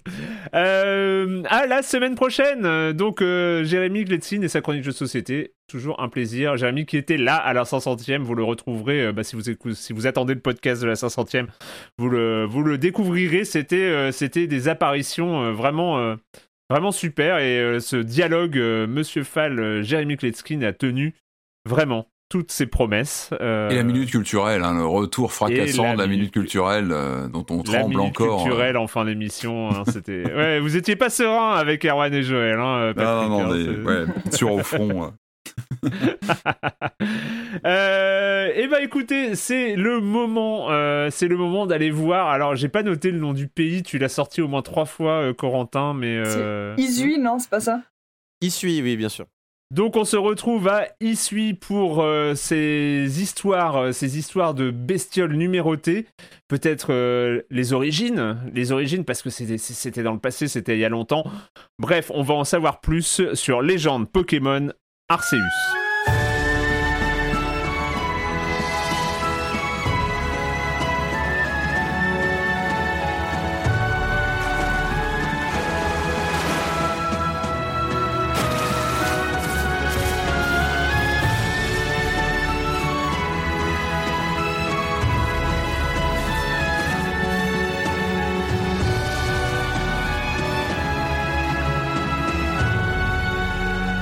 Légende Pokémon Arceus. Euh, écoutez, moi j'ai l'habitude de, croire que un nouveau Pokémon, c'est des nouveaux numéros. C'est euh, des, trucs en plus. C'est quand on ajoute une 100, 100, 150 Pokémon. Est-ce que là, c'est un nouveau Pokémon, Camille? Euh, en fait, quand t'as dit cette histoire de, de bestiole numérotée, ça m'a fait bugger parce que je me suis rendu compte que là, depuis que j'y joue, je, je zappe totalement l'effet euh, numéro. Je sais même plus si les Pokémon sont numérotés. Est-ce que ça apparaît en gros quelque part? Est-ce qu'ils sont euh, listés dans un ordre bien précis comme les précédents? C'est pas du tout ce qui ressort. J'ai même pas réussi à repérer les nouveaux, mais c'est aussi parce que je crois que je suis un peu paumé sur euh, les 900 précédents. Je suis plus vraiment sûr, hein, moi, à part Salamèche et Pikachu. Donc est-ce que est-ce qu'il y en a vraiment beaucoup des nouveaux ou pas? J'en sais rien. En fait, ils sont partis dans un délire totalement différent. Euh, c'est donc Arthur aux sources. C'est un c'est un préquel, comme on dit, euh, prequel ou euh, un préquel, un truc comme ça, de Diamant et Perle. Ouais. qui était donc la quatrième génération et en fait on est dans le passé, on est dans un univers médiéval avant qu'il y ait tout un monde qui se soit constitué autour des Pokémon. Donc on hmm. est dans un truc très roots Il n'y a pas de centre Pokémon avec des petites infirmières qui vont soigner tes Pokémon. Il n'y a pas d'arène avec des champions qui ont fait leur carrière sur des combats entre Pokémon. on est juste dans un village, il y a des forgerons, il y a des gens qui font des décoctions avec des herbes, il y a une auberge où tu vas manger du poisson. Et et, en fait, tu es, au, retour de la. On te montre le début de la relation entre les humains et les Pokémon. Donc c'était à l'époque où on n'avait pas euh, exploité les Pokémon, parce qu'il faut quand même dire des gros mots. Les Pokémon, c'est des, des, outils dans les jeux habituels, euh, des, des, outils de combat, quoi. Et c'était à l'époque où on était euh, non pas amis avec eux, mais on les avait encore à peine découverts. C'est vraiment des animaux sauvages. C'est hmm. des animaux sauvages qui sont dans la nature et on te met dans une, dans une position qui est super intéressante, je trouve, qui est pas de d'un jeune combattant justement qui va apprendre à utiliser les Pokémon à son avantage pour se construire une carrière, une gloire, euh, gagner des titres de champion, mais on te met dans une position de chercheur. ça c'est génial. C'est un jeu scientifique en fait. T'es un, hmm. es un explorateur, t'es un naturaliste, limite on te donne une petite loupe, une petite besace et un bloc-notes, et on te dit bah regarde, il y a des animaux sauvages dans les buissons, euh, va voir ce que c'est, tu prends des notes, et puis tu viens me refaire ton rapport, et puis comme ça la recherche va avancer grâce à toi, et en fait tu gagnes un salaire grâce à ça aussi. Et c'est, ils ont revu le système de l'argent dans les Pokémon habituels, tu gagnes de l'argent en gagnant des combats, là tu gagnes de l'argent parce que tu es payé par euh, ton laboratoire de recherche en fait qui t'emploie en tant que scientifique et qui te récompense pour les études que tu permets de faire sur les animaux sauvages. C'est génial. Ça comme, comme principe, c'est génial. Je sais pas ce que t'en as pensé Corentin là-dessus, mais... Non, oui, euh, c'est un autre positionnement, en effet. Euh, bon, J'attaquerai sur le game design après, mais c'est vrai que cette euh, façon d'aborder les Pokémon est intéressante. C'est vrai que les, les, habitants ont peur des Pokémon. Il y a notamment, on a dans les Pokémon, c'est traditionnel qu'on ait, on, prend en général un personnage d'un genre, un garçon ou une fille, et on a souvent notre rival ami qui est, qui est l'autre, le personnage qu'on n'a pas sélectionné. Et ce personnage qui a un Pikachu, en a peur. C'est un peu étonnant. Ce mec a un Pikachu. Enfin, moi, j'ai pris la fille, donc j'ai le, mec en face me dit J'ai un Pikachu, mais regarde, il fout les jetons. Pika euh, Il fait de l'électricité avec ses joues. Pikachu Et tout, je suis en mode Non, arrête d'être une victime, c'est Pikachu, euh, calme-toi. Euh, c'est bon, franchement. Tu, Vas-y, man up un peu, quoi. Je sais pas. non, je rigole, mais c'est vrai que. et en même temps, rapidement après, tu comprends pourquoi ils ont peur des Pokémon. Parce que toi-même, quand on te lâche dans la nature et que tu te découvres que tu peux te faire agresser, mais gratos, par des Pokémon au détour d'un chemin. Avant, c'était un truc super carré. T'as euh, les, zones des hautes herbes qui sont euh, bien délimitées. Quand tu passes dans les hautes herbes, tu sais que tu peux rencontrer des Pokémon. Ah, un Pokémon sauvage apparaît. Voilà, la phrase bien connue. Quand t'es pas dans les hautes herbes, il n'y a aucun Pokémon qui peut te tomber dessus. Sauf si t'es dans une grotte où des, des chauves-souris peuvent te tomber dessus. Et tout ça est tellement codifié que c'est pas drôle. Et là, tu es, euh, dans une situation de la vie réelle, c'est-à-dire qu'ils sont, euh, ils sont partout. Et des fois, tu as juste envie de te balader tranquillement parce que tu étais parti faire autre chose. Et tu te fais courser par des Pokémon et tu te retrouves à courir pour qu'ils te foutent la paix. Et ils sont trois sur toi et tu sais que t'as pas forcément les moyens de les battre maintenant parce que t'as pas forcément la vie qu'il faut et tout. Et tu te dis, mais arrêtez, foutez-moi la paix, c'est stressant quoi. C'est la première fois que je stresse parce que des Pokémon me courent après. Pokémon se venge après huit générations, les Pokémon se vengent enfin, ça y est. Ouais, c'est ça. Et puis en plus, as, euh, des fois, tu vas appréhender euh, un Pokémon en particulier dans la nature en disant ah, celui-là, je vais me le faire. Et puis en fait, non, parce qu'il y en avait un autre qui était caché derrière le rocher et il y en avait un autre qui était caché derrière l'arbre. Et donc en fait, quand le combat se lance, bah, tu te bats pas contre un Pokémon, tu te bats contre trois. Et t'as rien vu venir. Tu les avais pas vus, c'est juste qu'ils étaient là. Euh, moi, j'ai avant de vous redonner la parole, euh, j'ai mon dresseur local. Euh, j'ai mon dresseur local qui, euh, qui évidemment s'est jeté avec pertes et fracas dans, dans, ce nouveau Pokémon. Je vous passerai les cris qui, ont, qui ont retenti dans la maison quand il a été au courant qu'il y avait un nouveau Pokémon installé sur la Switch. Du coup, je lui ai demandé, bah, comme j'avais fait un peu sur le Pokémon Snap, de, de me présenter un peu le jeu. Donc, je pense qu'il est, il est pas très loin. Hein. Il, est en est pas à, à, 25 heures de jeu, évidemment. mais voilà ce que ça donne. J'ai pas de nommé mais c'est Arthur aux commandes. J'ai j'ai choisi Ericandre comme premier partenaire. Après j'ai eu que, là c'est obligatoire de l'avoir. un Lixi, un Netourmi. Et le Mustéboué, je l'ai trouvé comme ça, j'avais pas besoin, mais j'ai eu envie. Ça, c'est mon équipe. Au village, s'il n'y a pas de Pokémon sauvages à attraper. Il y a quelques Pokémon, ils ont pas peur qu'on les approche, comme le Quenosaur. C'est un Pokémon, il est marron. C'est lui. Et dans le dos, ça marche super bien. C'est pour ça qu'il y a eu comme une explosion. Et les tourmis, lui, il est plutôt pur. Donc on doit se cacher dans les herbes pour pas qu'il nous repère. Sinon, il s'envolera. Mais il y a d'autres Pokémon, eux, ils s'enfuient dans l'herbe. Et là, le Lixi, lui, il nous combat s'il nous voit, il nous attaque. C'est pour ça qu'avec Y, on peut essayer d'éviter ses attaques. Ou sinon, on peut entrer dans un combat. Il n'est pas très puissant le Pokémon que je viens d'utiliser hein, contre le type eau contre le type électrique. Mais je vais essayer.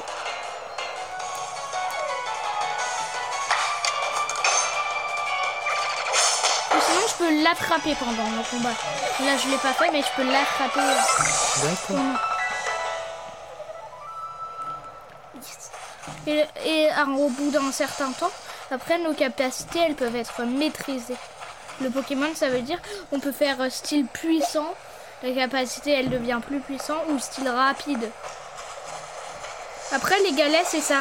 On trouve comme ça. On jette un Pokémon à côté et il le casse. Ah, le Pokémon il travaille pour toi en fait. Il peut couper des arbres aussi? Non, pas les couper, mais les secouer. Oups, je voulais lancer une Pokéball. Et alors, c'est quoi le but du jeu? C'est quoi l'histoire? De collectionner des Pokémon après et de monter en rang. À chaque fois qu'on monte en rang, il y a une petite aventure. Et donc là, ta mission, c'est faire quoi? Eh bien, je dois aller sur euh, des montagnes où les Pokémon sont très puissants.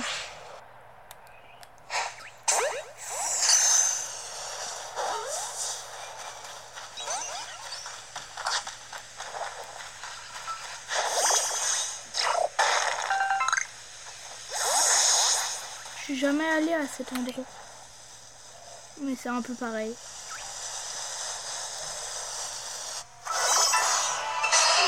Il m'énerve ces racailloux. Il y en a pas qui viennent de partout. Je la... Voilà.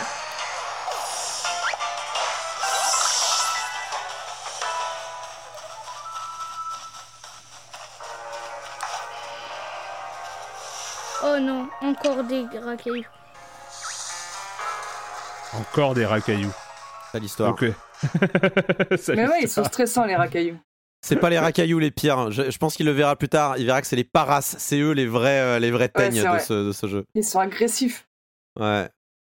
Donc, euh, donc revenons quand même sur euh, Légende Pokémon Arceus. ce qui avait frappé dès la première présentation du jeu, c'était le monde ouvert c'était le parallèle euh, qui semblait un peu évident, un peu, un peu immédiat avec Breath of the Wild, euh, ou avec ces, grands horizons, ces, objectifs lointains qu'on voit, euh, qu'on voit à l'horizon. Est-ce que, est-ce que c'est, ça remplit cette promesse ou est-ce que ça, ça va totalement ailleurs?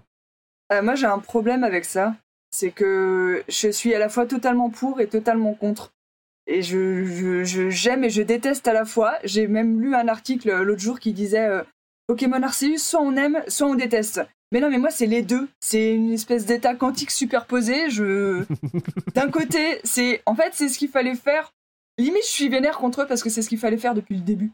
C'était ça, c'est l'essence de Pokémon, c'est euh, c'est la liberté. Voilà, c'est le côté partir à l'aventure avec son petit sac euh, et, euh, et, faire une chasse au trésor et se planquer pour attraper des Pokémon par surprise et pouvoir se balader absolument où on veut et, faire un feu de camp la nuit pour, euh, pour dormir et puis en capturer au petit matin et tout ça. Et ça, c'est ça. Et de l'autre côté, c'est tellement pompé sur Zelda, on dirait qu'ils ont attendu que euh, Breath of the Wild sorte pour se dire ah mais ouais, mais on aurait pu faire comme ça. Ah c'est vachement bien. On n'a qu'à reprendre toutes les mécaniques. On n'a qu'à reprendre euh, faire un feu pour passer du temps et choisir combien de temps tu fais passer. On n'a qu'à reprendre à côté du feu, bah, on fait une petite casserole pour faire des décoctions et comme ça on se fait des potions avec les herbes qu'on a, qu'on a récoltées dans la nature et c'est comme ça qu'on va soigner ces Pokémon. Et enfin je sais pas, c'est à la fois c'était ce qu'il fallait faire et à la fois tu peux aussi trouver tes propres idées. Hmm. Corentin?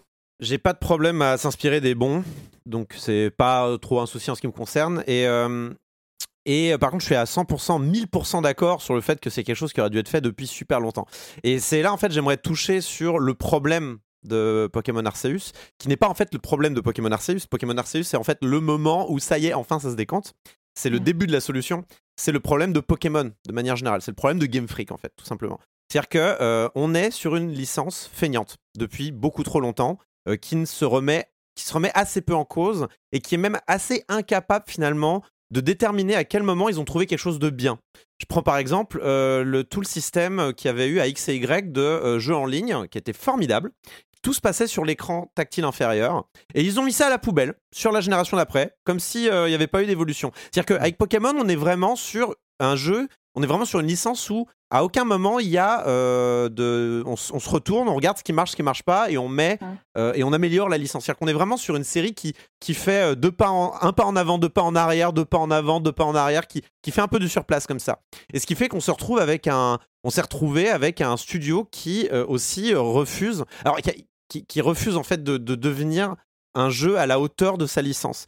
C'est-à-dire hmm. que Ok, les Pokémon Legend Arceus est certainement, et je vais le dire clairement, le meilleur Pokémon qu'on a eu depuis des années. Mais vraiment, c'est le meilleur Pokémon qu'on a eu depuis des années. Mais c'est pas le Pokémon encore qu'on aurait dû avoir. C'est-à-dire que là, on a quand même un jeu qui techniquement était la ramasse, il faut le dire. Hein, le jeu est assez affreux. Mmh. C'est un jeu euh, qui aurait largement pu sortir sur une, voire deux générations précédentes de consoles. Euh, c'est un jeu qui a encore des. Euh, des, des, des c'est lent quoi. Le début est ultra lent. On te, on te parle, on te rappelle des trucs, mais en fait, on a envie de nous, faut qu'il nous, faut qu'il nous laisse, en fait, gambader vraiment. Il faut qu'il nous laisse, euh, faut qu'il se modernise sur le, le, début parce que après le jeu vraiment s'ouvre et tout va bien. Mais vraiment, le, le jeu nous libère et qu'est-ce qu'on est bien là bon dans, vieux, Un bon vieux rouleau compresseur qui te met la pression c'est pas mal comme solution, histoire de te, pressuriser dans les premières minutes, pourquoi pas et en fait, le problème, c'est que Game Freak, euh, son Game Freak est coincé en fait dans un cycle euh, qui, est, qui, est, lié à leur licence de on doit sortir des jeux tous les deux ans, on doit sortir mm. des jeux avec euh, tout, tout, le, tout le bazar de, de, produits dérivés, de séries animées. Il faut qu'un jeu sorte à ce moment-là. On peut pas avoir épée et bouclier qui sort pas alors que la série animée avec les nouveaux Pokémon sort. C'est pas possible, Erwan, tu vois. Donc, qu'est-ce qui se passe? On a un studio qui refuse de grossir d'un point de vue de, du nombre de gens qui est à l'intérieur, qui, qui, qui est quand même techniquement, qui n'a pas cette capacité à, nous sortir en fait un Breath of the Wild euh, d'un point de vue technique qui est quand même euh, largement plus beau, largement plus impressionnant, euh, alors qu'il est sorti il y a 5 ans. Tu vois ce que je veux dire? Alors que la comparaison est facile entre Breath of the Wild au niveau de la technique, enfin pas de la technique, mais de la direction artistique de l'univers. Et en fait, on se retrouve avec un jeu où on ne peut pas s'empêcher de voir ce que ça aurait pu être si ça avait été Nintendo qui s'en était occupé et pas Game Freak. Tu vois ce que je veux dire?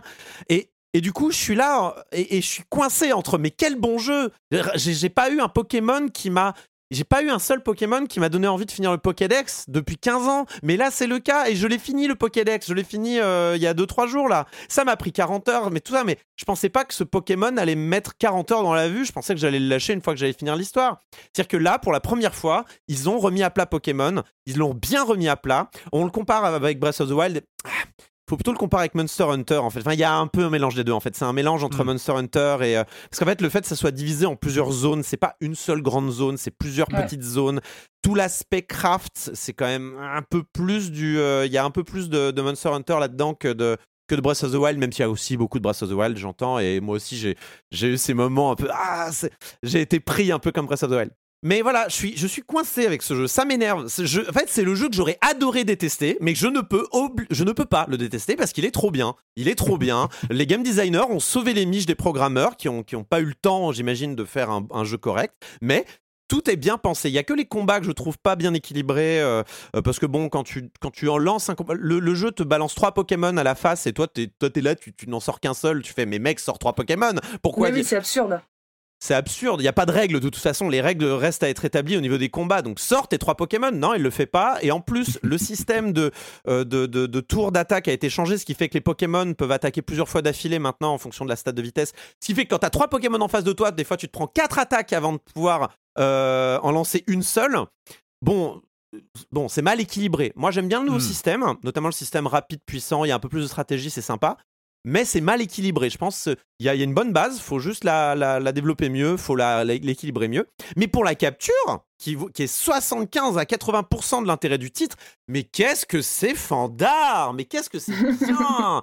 C'est trop bien, quoi. Et en plus, il y a une montée en puissance parce qu'au fur et à mesure qu'on avance dans le scénario, on nous donne des montures qui nous permettent d'avoir encore plus de prise sur son environnement euh, au début. Donc, on nous donne une espèce de cerf qui nous permet de courir à travers champs. On nous donne ensuite un poisson pour, euh, pour, euh, pour nager sur les flots, parce que notre personnage ne sait pas nager. Euh, on nous donne, au bout d'un moment, on nous donne même un, oiseau. On vole et on cherche les Pokémon depuis le ciel comme ça. Il y a un petit côté un peu, il y a un petit côté super fun à, être là et essayer de repérer les pixels. Je fais, hein, non mais ça je l'ai déjà, ouais. Ah, lui, pas mal. Ah, je vais le choper. Du coup, tu descends. J'ai repéré des shiny euh, depuis le ciel, c'était formidable. Genre, euh, j'ai vu, j'ai vu un Pokémon briller au loin, j'ai fait qu'est-ce que c'est que ça? Je suis descendu, c'était un Phantominus shiny, et ils se ressemblent, hein, le shiny et le pas shiny euh, Phantominus, ils sont tous les deux violets, mais ils ont une teinte un peu différente. Et j'ai eu le doute, j'ai fait non, mais je suis sûr de ce que j'ai vu. Donc tu le captures dans le doute et il était shiny et c'est chouette. Il y, a, vraiment un côté. c'est en effet, tu, tu, as exactement dit la phrase, c'est ce que Pokémon aurait dû être depuis, je pense, les versions GameCube. Euh, dès qu'ils en avaient les moyens, ils auraient dû se poser la question comment on sort de ce système de tour par tour?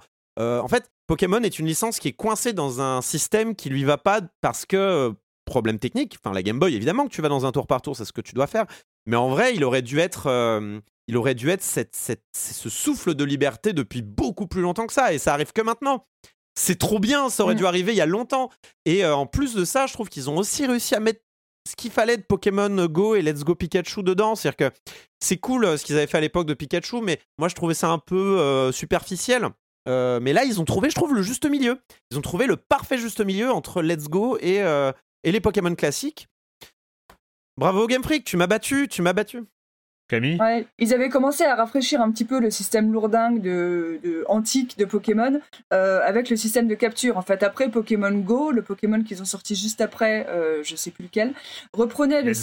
Ouais, reprenait le système de capture où euh, il s'agissait plus de se mettre dans un combat face à face avec un Pokémon, lui faire baisser sa vie, puis quand il a une barre de vie toute petite, toute rouge, euh, lui lancer une Pokéball, mais vraiment un, truc beaucoup plus fluide où euh, tu as le Pokémon face à toi et puis tu utilises le gyroscope pour euh, te mettre en face et euh, tu dois lancer ta Pokéball juste au moment où le rond est le plus petit devant le mm. Pokémon. Bon, ça faisait limite un peu jeu de rythme, c'était une, question de une question de dextérité. Et là, je trouve qu'ils ont donc ils ont refait encore le système de capture et là, ça ressemble ça ressemble à la vraie vie et c'est ça qui est génial.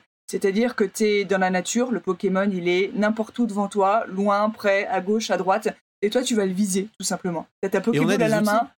Et on a des outils. Ouais.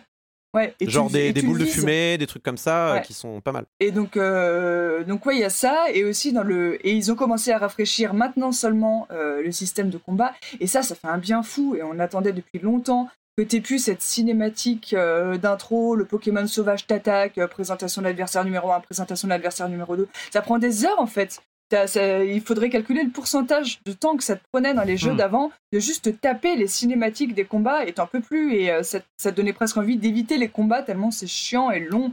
Et là maintenant les combats sont euh, naturels, ils sont intégrés au jeu, c'est-à-dire qu'à un moment il y a un Pokémon en face de toi, bah, tu peux lui envoyer des trucs et t'es de fait dans un combat sans qu'on t'ait annoncé qu'il y avait un début et sans qu'on te dise qu'il y a une fin. Et même si t'as envie de partir du combat, bah, tu t'éloignes et hop le combat il s'arrête de lui-même. C'est juste la vraie vie. J'ai déjà sauvé des Pokémon comme ça, c'est étonnant. Hein. Tu, te casses, tu te casses juste. Ça, ça, marche.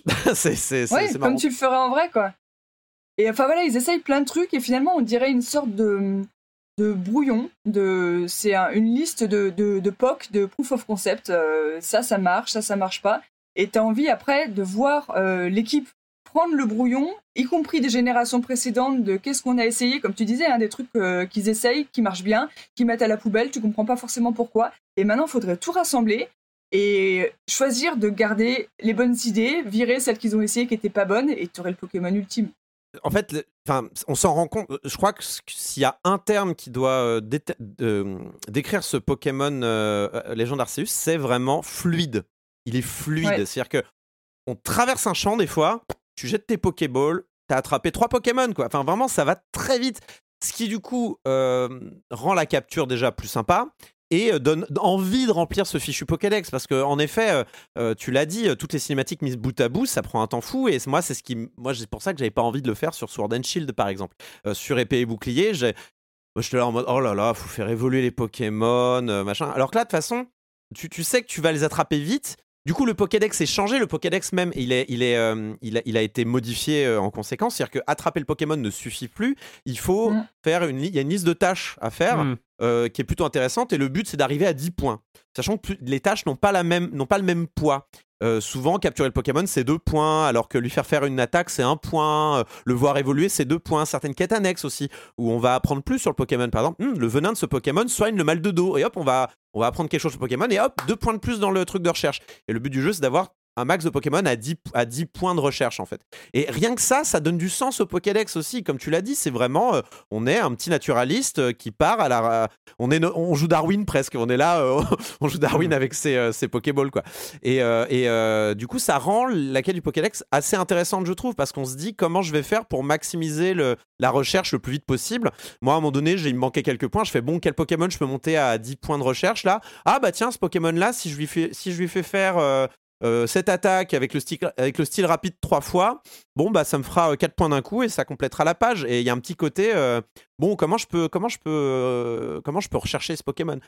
Du coup ouais, y a, y a, ça donne de la profondeur, ça donne un aspect vraiment vivant à Pokémon. On n'est plus face à des, points de statistiques ou des on est, on est vraiment face à des bestioles qu'on doit rechercher, qu'on doit, avec lesquelles on doit interagir.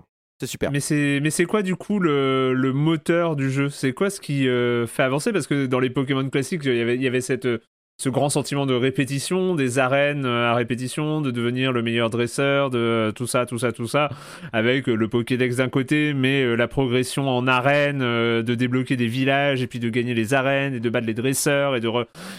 C'est, c'est, c'est quoi le moteur là, Camille? Euh, là, c'est la collectionnite. On revient vraiment à la collectionnite euh, en mode recherche. Donc euh, voilà, faut en avoir le plus possible. Effectivement, moi aussi, c'est la première fois que j'ai eu envie de tous les avoir. Alors, j'ai pas encore fini le Pokédex, mais avant, une fois que tu en as assez pour te faire une équipe solide, une équipe, c'est 6 hmm. Pokémon. Une fois que tu as réussi à avoir 6 Pokémon aux compétences bien variées, bien complémentaires, qui te permettent de progresser dans les arènes et de faire avancer ta carrière, en fait, t'as plus trop envie d'aller en chercher des nouveaux, ça n'a plus d'intérêt. T'as déjà ta team. Euh, là, le but, c'est d'en avoir, euh, c'est vraiment ouais, de compléter le Pokédex. Tu retournes à la collectionnite pure, et puis il y a le côté super plaisant de, l'exploration. Pour répondre Alors, euh, aussi. Pas de l'exploration de nouvelles villes, parce qu'il y, a, voilà, y a une seule ville, et après, tu explores des régions sauvages qui sont tout autour dans l'île. Mais, mais voilà, c'est le même ressort que dans un, que dans un Zelda, finalement. C'est hmm. es sur ton cheval et tu galopes dans la plaine, et tu kiffes ça. C'est la première fois que dans un. Enfin, c'est pas un cheval, c'est quoi C'est un renne comme ça? Ouais, mm. c'est un, un cerf, je crois. C'est la première fois que dans Pokémon, je retrouve cette sensation qui vient d'autres jeux de kiffer galoper dans la plaine sur un cheval. Et pour répondre plus prosaïquement euh, à ta question euh, sur qu'est-ce qui fait avancer euh, le, jeu et qu'est-ce qui nous fait voir les crédits, c'est une, un scénario médiocre, comme d'habitude avec Pokémon. toute ah, façon, j'ai rien compris. Hein. Euh, en gros, il y, euh, y, a une fissure dans le ciel euh, par laquelle le, personnage tombe et ça rend les Pokémon fous. Et voilà, on essaie de calmer les Pokémon et comprendre ce qui se passe. Et en gros, on, arrive dans une nouvelle zone, on trouve, on trouve la monture, on va voir le Pokémon Monarch, combat de boss un peu à la Dark Souls. On doit lancer des, on joue, vraiment là, c'est Man versus mm. Wild. Il y a vraiment c'est l'humain face au Pokémon. Il n'y a pas de combat de Pokémon ou alors ils sont insérés de manière un peu fluide à l'intérieur aussi. mais le but du jeu, c'est d'esquiver les attaques du Pokémon tout, tout en lui jetant des, euh, des boules pacifiantes qui, qui, vont le calmer en fait. Euh, et, euh, et, et, rinse and repeat, tu retournes au village, tu découvres une nouvelle zone, tu découvres la nouvelle monture, tu calmes le Pokémon Monarch, tu découvres une nouvelle zone, etc. etc. Ça fait avancer l'histoire et, et, à la fin, il se passe un truc. Et à la toute fin, toute fin, il y a Et, et, en gros, une fois que tu as fini le scénario, en gros, tu as, as, un post-game qui est assez riche Et le il y a souvent un post-game dans Pokémon. Mhm. Et le, le, deuxième objectif après avoir terminé le scénario, c'est de tous les attraper. Bien sûr. C'est la première fois effectivement qu'il y a des Pokémon boss en quelque sorte contre lesquels tu te bats comme des boss en essayant de chercher une stratégie. Il y a plusieurs phases dans le mm. combat et puis à la fin ils sont euh, bien affaiblis et ils commencent à s'exciter à entrer en mode berserk et là faut que tu les achèves et tu sors pas ton équipe de Pokémon pour ça. C'est vraiment euh, toi contre la bête. Ça c'est cool aussi. Mais j'ai euh, enfin franchement, pour, pour, pour, tout vous dire, je suis un peu surpris parce que c'est vrai que les premiers échos, notamment sur un peu le, la, la, la, la, comment dire le naufrage graphique euh, de d'Arceus euh, avec euh, on, a vu des images circuler du lac moche et, et de, tout ce genre de choses qui, où beaucoup de gens se moquaient finalement du jeu. Ce qui ressort quand même de, de, ce que vous dites c'est que le cœur du jeu la, la, la substantifique moelle de ce Pokémon est cool Enfin, Elle est pas cool, elle est excellente. Elle est excellente. Euh, c'est frustrant en fait. Elle est, tellement excellente, c'en est frustrant. J'aurais préféré que le gameplay soit moyen presque pour pas avoir de regrets. Mais là, j'ai juste le regret de pas avoir un jeu beau avec ce. Avec...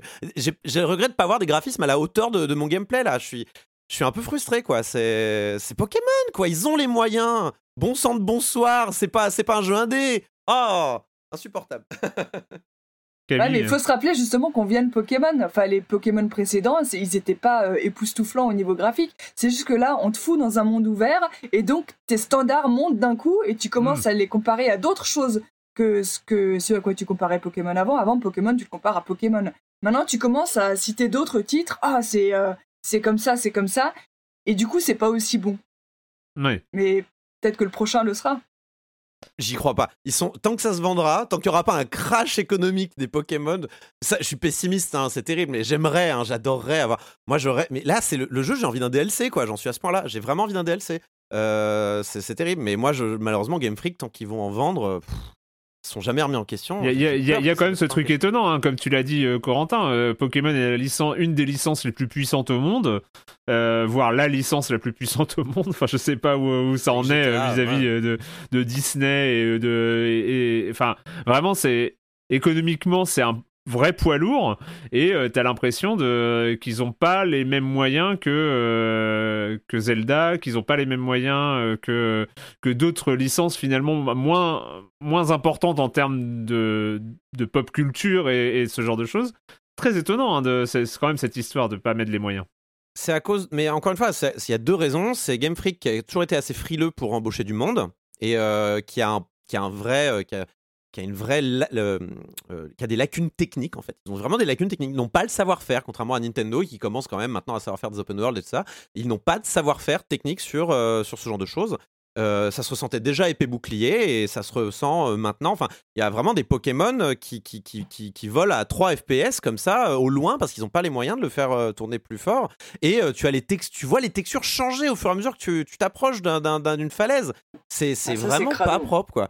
Et, et l'autre problème, c'est qu'ils sont contraints par. Pokémon, c'est pas juste les jeux, c'est aussi des, ouais, c'est des produits dérivés. Donc une fois que la, une fois que la machine, en fait, une fois que le Media Mix est en marche, en fait, ils n'ont pas le choix. Ils doivent sortir leur jeu euh, à telle date, telle heure.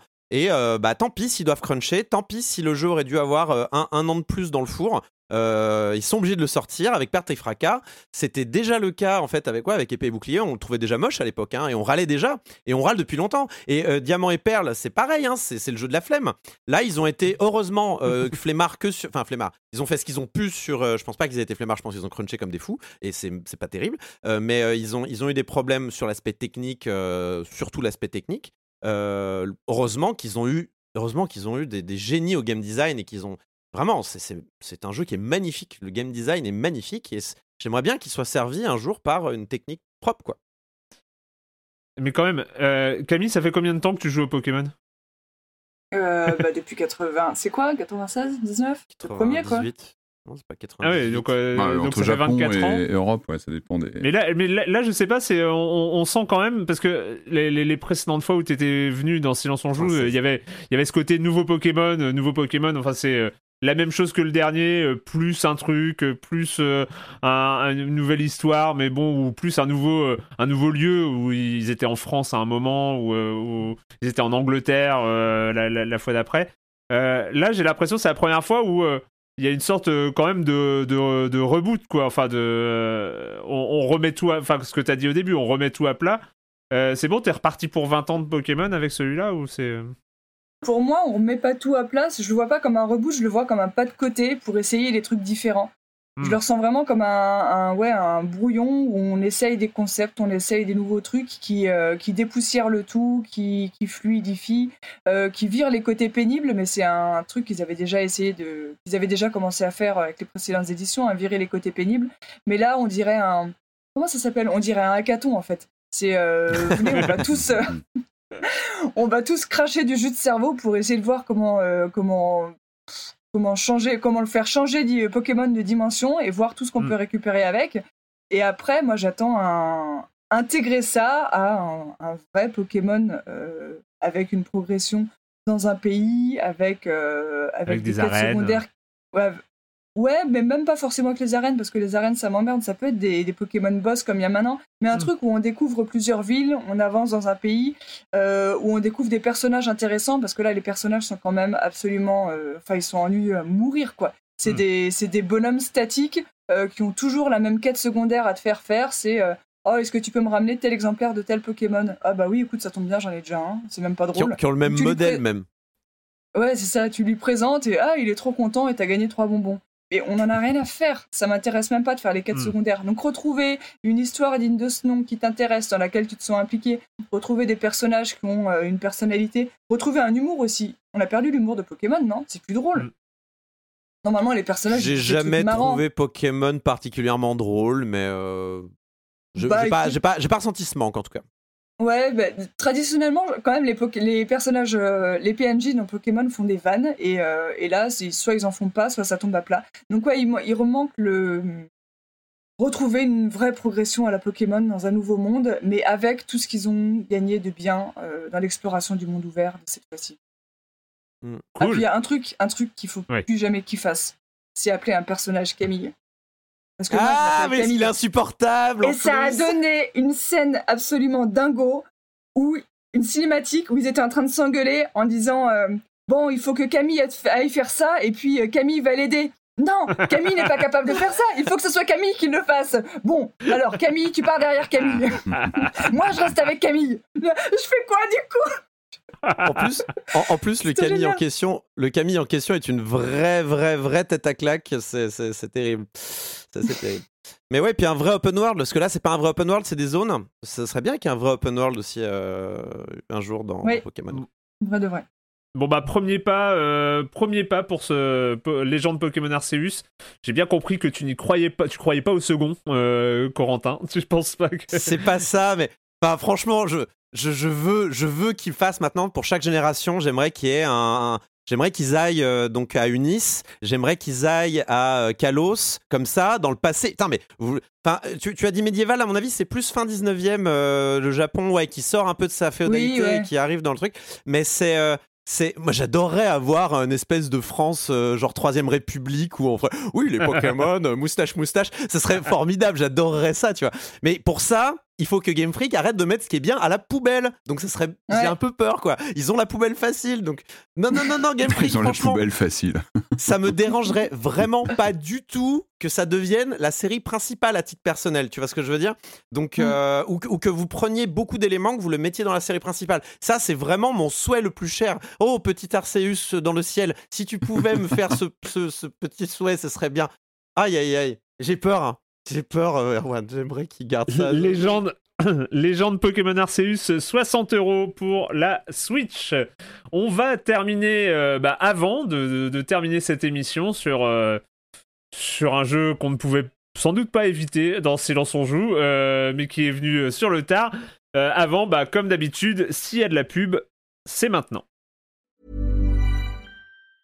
Getting engaged is a moment worth cherishing. A one-of-a-kind ring that you design at Blue Nile can help your love sparkle. Just choose your diamond and setting. When you found the one, you'll get it delivered right to your door. Finding the right engagement ring can be nerve-wracking. At Blue Nile, you'll have the expert guidance needed and a diamond guarantee that ensures you're getting the highest quality at the best price. Cherish all of life's moments and save up to 30% at BlueNile.com. That's BlueNile.com. Et donc, euh, tout en subtilité et en finesse, euh, tout en. Dans, ce, décor champêtre et onirique, euh, nous allons parler de Dread Templar.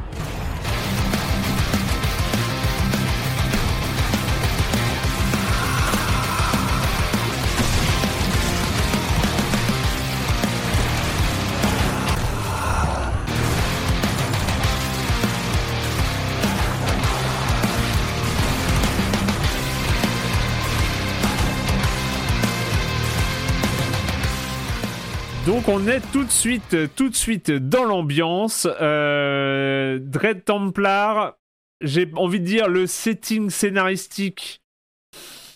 Bon, il, il, est, limité, il est optionnel, on va dire. Hein. c'est prétexte. Il y a un côté oui. prétexte complètement assumé en même temps, et c'est très très bien comme ça.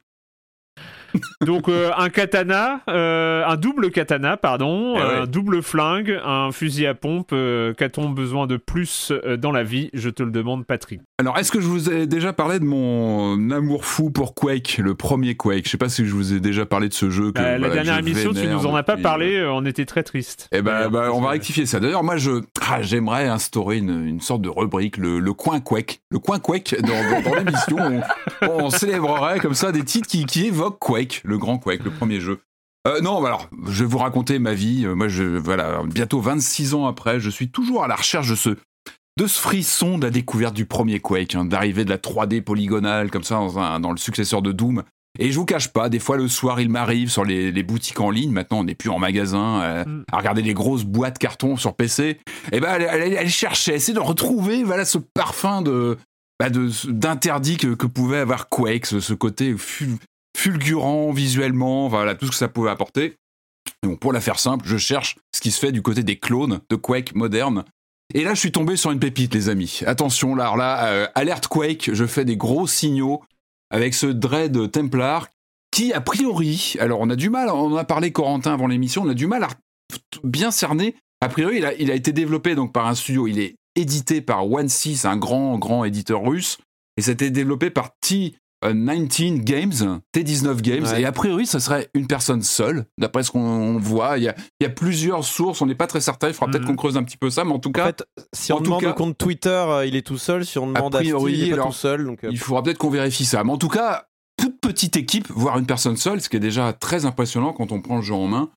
Euh, alors le topo, c'est que c'est un titre qui euh, clairement marche dans les pas du premier Quake. Alors c'est flagrant euh, dès les captures d'écran, puis quand on lance le jeu, on est dans le décorum de Quake avec ce côté, euh, vous savez, euh, grande architecture gothique, euh, des monstres ultra glauques qui nous sautent à la figure, un level design ultra torturé, labyrinthique. Mm, mm, mm. et, et, et voilà. Alors déjà, on a ce topo avec puis vraiment un- une charte graphique. Voilà, il n'y a pas, y a pas d'ambiguïté.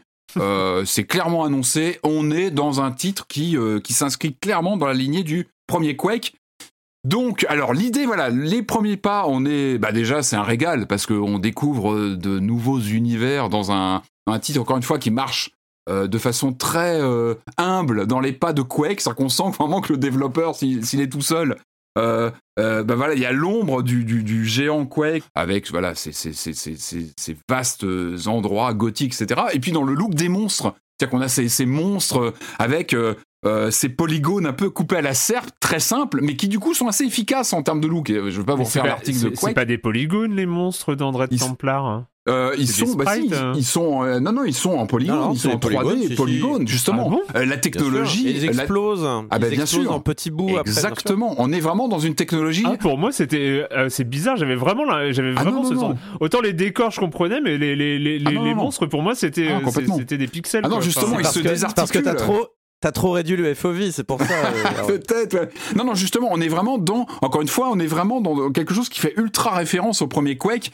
avec ces, ces monstres en- qui sont souvent résumés à quelques polygones enchâssés les uns dans les autres, mais qui ont, une- voilà, qui ont une ampleur, qui sont assez inquiétants et qui ont tous des comportements différents euh, entre les monstres de base. Ceux qui se jettent sur nous de façon très violente, on retrouve cette nervosité de- du premier Quake, et c'est ce que Mhm. j'adore dans ce jeu, c'est ce côté assez maboule.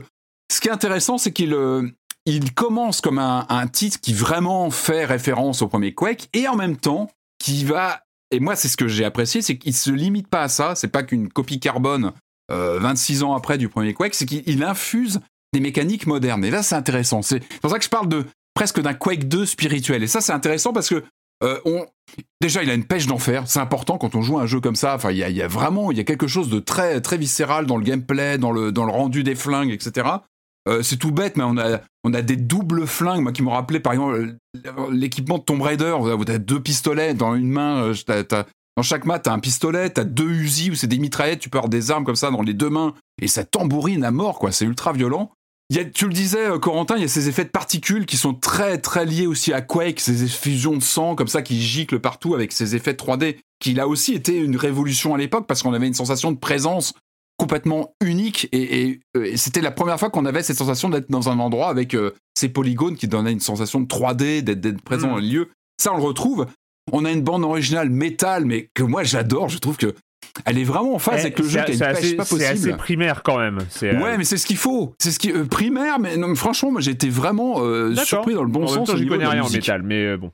Ah, je suis pas non plus un ultra spécialiste, mais je sais reconnaître quand il y a un bon flow musical. et là, je trouve que ça tabasse. Mais encore une fois, c'est très raccord avec le jeu qui a une patate folle. Je trouve que vraiment le développeur ou les développeurs, il faudra qu'on vérifie ça, mais je trouve qu'ils ont appuyé, ils, ont, ils se sont vraiment, ils s'est concentré sur les bonnes choses, c'est-à-dire l'univers, le ressenti des niveaux, euh, les situations qui très vite deviennent assez tendues avec des monstres. Vraiment, les bases sont là, c'est très sain. Ça, il y a la pêche, il y a la musique, il y a les monstres, il y a la configuration des niveaux, tout est plutôt bien foutu. Et je parlais des nouvelles mécaniques qui apparaissent, euh, en plus de ce côté très, très euh, Quake 1. c'est qu'on a un mouvement de dash. Alors c'est tout bête, ça a l'air simple comme ça, mais ça c'est nouveau et ça, on sait l'importance d'un mouvement de dash dans un jeu comme ça de, de, de fast FPS, c'est-à-dire que ça te permet de, ou bien d'esquiver euh, d'esquiver une situation un peu compliquée. Avec une touche, on va être propulsé comme ça ou en avant. C'est vraiment comme si le premier Quake euh, avait avalé pas mal d'influences euh, d'aujourd'hui contemporaines, mais en restant dans les clous, avec ses monstres en quelques polygones, avec son métal bien qui tabasse bien. Et paradoxalement, il y a une sorte de fraîcheur. Enfin, je trouve qu'il y, a, la fraîcheur du, du Quake original, mais avec euh, ce côté, donc je disais, ce dash qui est intégré, le bullet time. Il y a un bullet time qui arrive aussi. Il y a une touche bullet time, c'est tout bête, mais ça apporte aussi. Alors, je, je vais pas dire que ça rend le jeu, euh, ça apporte pas de la stratégie, mais quand même, quand même, tu dois gérer tes, potards avec. Euh, comment dire, ton, ton, ton, ton, niveau qui doit se recharger pour relancer un dash ou ton bullet time que tu vas réenclencher quand tu as regagné de l'énergie vraiment, tu as, une ampleur. et en fait, plus tu avances dans les niveaux et tu, tu commences sur des configurations assez resserrées, et plus tu avances dans les niveaux, et moi j'avais la, la, mâchoire qui se détachait parce que tu as des. T'as as des, as des surfaces immenses, immenses. T'as une ampleur très Lovecraftienne, des décors. T'es vraiment dans une autre planète. Vous parliez tout à l'heure d'être projeté comme ça dans des dans d'autres univers. Et là, t'es vraiment là-dedans, quoi. C'est que t'as as, des niveaux, tu vois à peine le fond de, de, de, des endroits. Et je trouve que ça apporte une ampleur. Enfin, c'est c'est un petit projet, hein, c'est un jeu fait par une, une personne, une toute petite équipe, et je trouve qu'il voilà, il a une ampleur et, moi je suis ravi de, de, de, voir qu'il y a vraiment cette tradition du, je sais pas, du néo rétro fast FPS. C'est pas le seul, hein. il y a Dusk aussi qui marche clairement euh, dans les pas du premier Quake. Il y a Graven, je sais pas, il faudra qu'on en parle, qui lui vraiment s'inscrit euh, dans Exen, dans la, la, voilà, dans la série Exen hérétique. Euh, il y a eu Ion Fury, on en avait parlé il y a quelques temps, qui était plus dans la logique Duke avec le moteur build, etc. Il y avait eu Painkiller il y a quelques années. C'est-à-dire que oui, aujourd'hui, avec les, technologies modernes, je trouve ça intéressant. On peut faire les, les meilleurs FPS au monde. Doom Eternal, c'est un, voilà, un cas, un cas d'école de triple A euh, euh, survitaminé. Et en même temps, on peut se permettre de revisiter comme ça des formules brutes de décoffrage, mais très, très, très efficaces avec, bah, justement, euh, des moyens qui restent contenus, encore une fois, je le redis, c'est un petit projet, mais très très bien ficelé, mais en même temps qui a su euh, euh, digérer plein d'influences très modernes. Patrick, oui. je fais reprendre la main. Ah mais bien sûr, vas-y, vas-y, vas-y. Tu l'as essayé, alors qu'est-ce que tu en as pensé, Arwan Ça m'intéresse. Bah, moi, très très rapidement, parce que j'ai fait vraiment que le jusqu'au premier boss, je suis rarement séduit par, par ce rétrofuturisme Enfin, ce, truc un peu rétro euh, qui, qui, mm. euh, qui prend. Euh, voilà. Je, les, les, tentatives précédentes m'ont rarement convaincu. Là, il y a un côté très rapide. Enfin, il y a un côté moderne dans le côté fast FPS assumé, euh, mhm. c'est-à-dire que ça se pose pas de questions.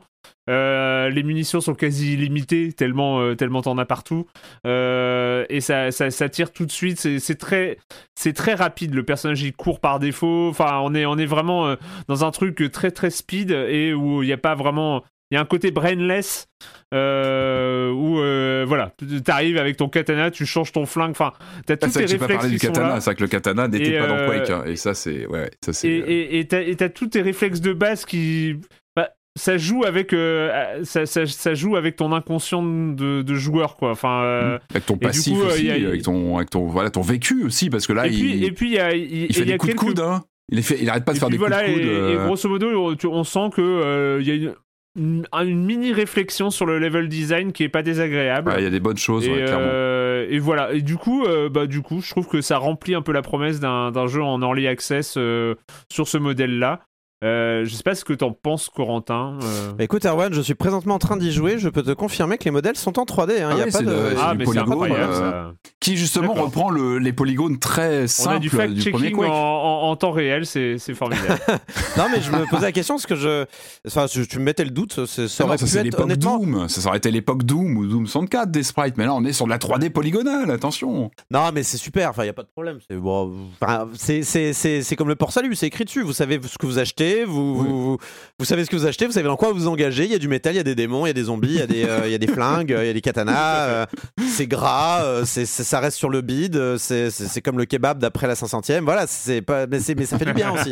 ça fait du bien à l'âme et à l'esprit. Tu vois ce que je veux dire Moi, j'ai pris un vrai plaisir. Le Fast FPS, c'est pas ma cam particulièrement. La dernière fois que j'en avais fait un, c'était celui de Devolver qui était pas forcément très bien réussi, là, dont j'ai oublié le nom. Là, c'est vraiment, ils cherchent pas midi à 14h, ah bah c'est euh, entrée-sortie, euh, il y a de la vie, des munitions, des secrets, comme dans Doom, comme dans Quake, comme dans Duke Nukem, c'est, les jeux de cette époque, à pas chercher... Euh, voilà, enfin, il y a, y a c'est un peu triste, mais il y a rien à dire aussi sur ce jeu particulièrement. C'est vraiment le même jeu, c'est quasiment le même jeu de l'époque avec quand même des petites des petites, euh, des petites modernisations sur les capacités. Il y a un arbre de compétences. Ah oui, c'est vrai. Oui, je l'ai pas précisé. Tu sais pas ce qu'il fout là, mais il est là. Euh, tu, bon, tu, ouais, il est pas, oui, il est pas extraordinaire. En plus, il est pas, il est pas génial. Je il est pas bien expliqué. Tu vas pas trop. Euh, bon, il a peut-être pu s'en passer de ça, mais. il y a pas, y a pas mal d'armes assez cool quand même. Moi, j'avoue, j'avoue que le peupon, voilà, je suis un petit.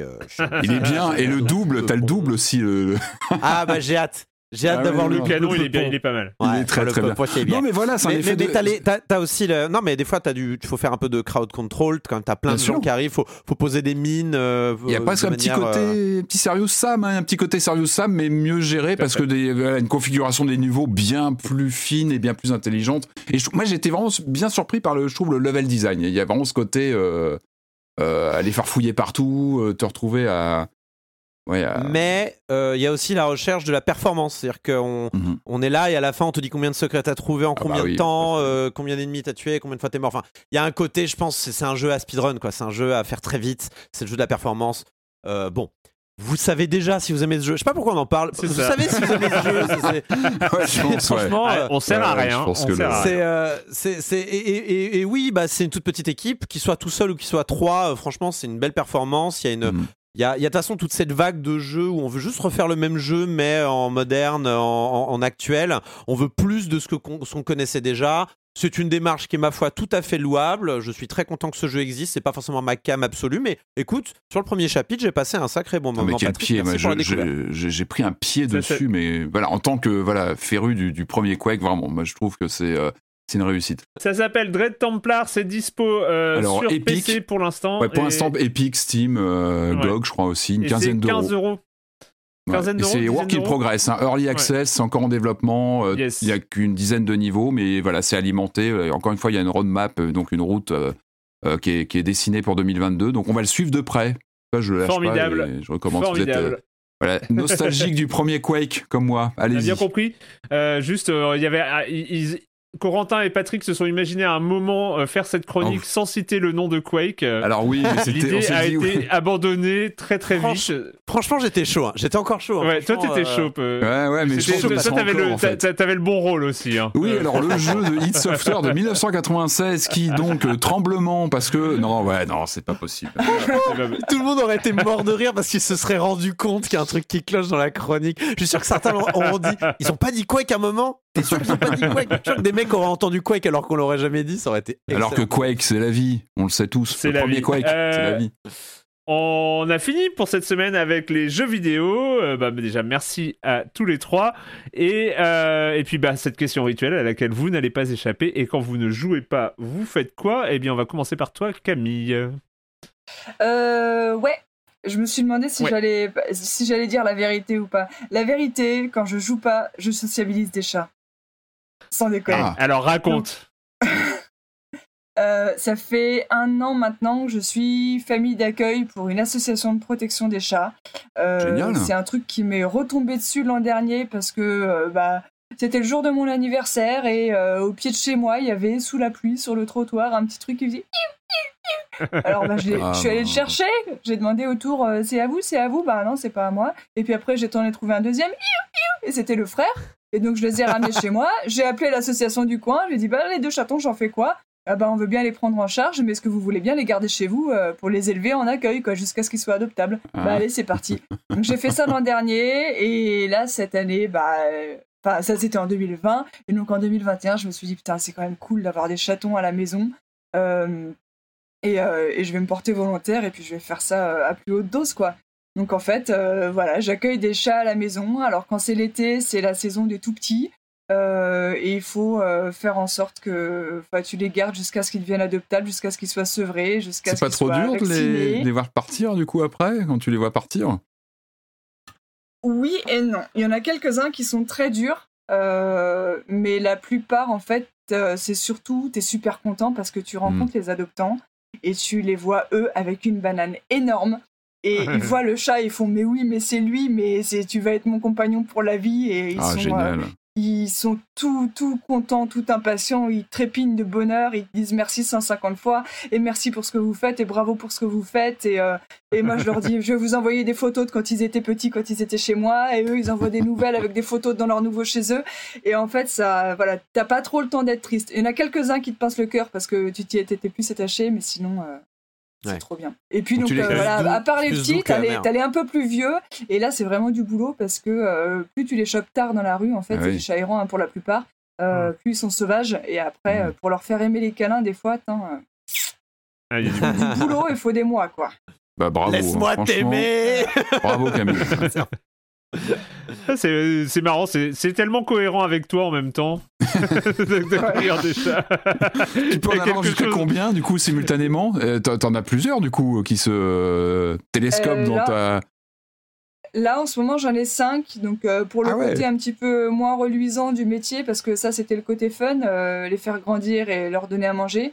j'en ai deux dans une pièce et j'en ai trois qui sont confinés dans la salle de bain parce qu'ils ont la teigne. Donc, il faudrait surtout ah pas qu'ils la filent ah reste. Ah oui. Et, ah, voilà. ah oui. Et eh ben bon courage. Ah bah. bon courage. merci, il en faut. Corentin. Et vous? Euh, alors moi, je, j'étais un peu paniqué euh, quand je me suis dit, mais de quoi je vais parler? J'ai joué qu'à Pokémon, ça craint. Je veux pas passer pour un mec euh, qui fait que ça de sa vie. voilà. Mais voilà, c'est pour vous dire encore une fois à quel point Pokémon était addictif. non, mais du coup, je me suis maté un film que je voulais, que je n'arrêtais pas de repousser, que je voulais mater depuis longtemps et que en fait, je crois qu'il va pas tarder à se barrer de Netflix. Donc, je, je, me suis dit bon, regarde-le là une bonne fois pour toutes, ça suffit. C'est Swiss Army Man. Alors, je sais pas si vous connaissez Swiss Army Man. C'est l'homme couteau suisse, d'une certaine manière. Et en fait, c'est débile, c'est débile de ouf. Euh, c'est fait par euh, alors les Daniels, donc c'est euh, Dan Kwan et Daniel Scheiner. J'ai peur de mal prononcer leur nom. C'est des mecs qui font beaucoup de clips vidéo. Alors le pitch est formidable. Hein. donc c'est c'est un mec qui, qui, est échoué sur une plage et il veut se suicider parce que bon, il est échoué sur une plage. Et là, il voit euh, débarquer sur la plage un, cadavre. C'est Daniel Radcliffe. Ah oui, euh, j'avais entendu parler de ça. T'as Harry Potter. Donc t'as littéralement Harry Potter qui s'échoue sur une plage euh, devant toi, qui est en train d'essayer de te suicider. Et, le mec se dit que c'est un signe divin, que c'est forcément pour lui, et donc il, ne se suicide plus. et il, il récupère ce cadavre. en se disant tu, n'es pas mort, tu n'es pas mort. Si, il est, il est manifestement mort. C'est glauque, hein c'est quand même le, le mais, pitch est... Mais il va s'attacher à ce cadavre. Ça va devenir son meilleur pote, un peu comme le, un peu comme le ballon dans. Euh, ouais, bien sûr, dans euh, Seul au monde, Seul au monde de Zemeckis, bien sûr. Et, et, et, surtout, le, le, cadavre va commencer à lui parler aussi en retour. Va commencer à, il va commencer à avoir un peu un dialogue. Mhm. Le mec va commencer à projeter euh, un peu toutes ses angoisses sur le cadavre. Ils vont en parler entre eux. Le mec va faire sa propre thérapie avec ce cadavre. C'est regardable parce que moi j'avais un peu peur avec le pitch. Je, je t'avoue, j'avais moi dans ma dans ma liste à regarder et j'ai pas eu encore le mood pour le lancer. Donc, euh, On ne voit pas un cadavre, on voit Daniel Radcliffe avec euh, du make-up. Ça va, euh, c'est pas, pas, de problème. Et alors, c'est un peu c'est un peu scato parce que le cadavre il fait que péter. Mais mais c'est très rigolo parce que pourquoi Swiss Army Man? C'est parce qu'en fait il va trouver plein d'usages à ce cadavre. C'est à dire que le, le cadavre il se met à, à, à, comment dire à faire couler de l'eau par la bouche. En fait ses, ses pets sont tellement puissants qu'il peut s'en servir comme un bateau. Mais c'est un pitch mais c'est un pitch de jeu vidéo ce truc. C'est pas possible tu pourrais faire un jeu avec ça j'ai jamais vu un film aussi chez père. Enfin, si, j'en ai vu des films chez père, mais, mais celui-là, il est vraiment très chez père, mais c'est une belle. Euh, enfin voilà, comme, comment finalement. C'est un mec qui fait, voilà, le, comment on appelle ça, le, le, le, euh, canard en plastique. Il fait le canard en plastique sur sa vie. C'est-à-dire le canard en plastique, tu dois connaître ça, Arwan, c'est quand on code, euh, on, parle à un canard en plastique pour s'aider à débugger tout seul. Bah là, le mec, il parle à un cadavre. Est-ce qu'il a pas aussi un peu le rôle du tigre dans Calvin et Hobbes? Ouais, voilà. Oui, c'est un peu ça. Officiellement, c'est une peluche, mais tu projettes ta vie dedans et et t'en fais un personnage. C'est Calvin et Hobbes avec un cadavre, c'est formidable, je, trouve ça euh, très, très formidable. Ah, c'est space quand même.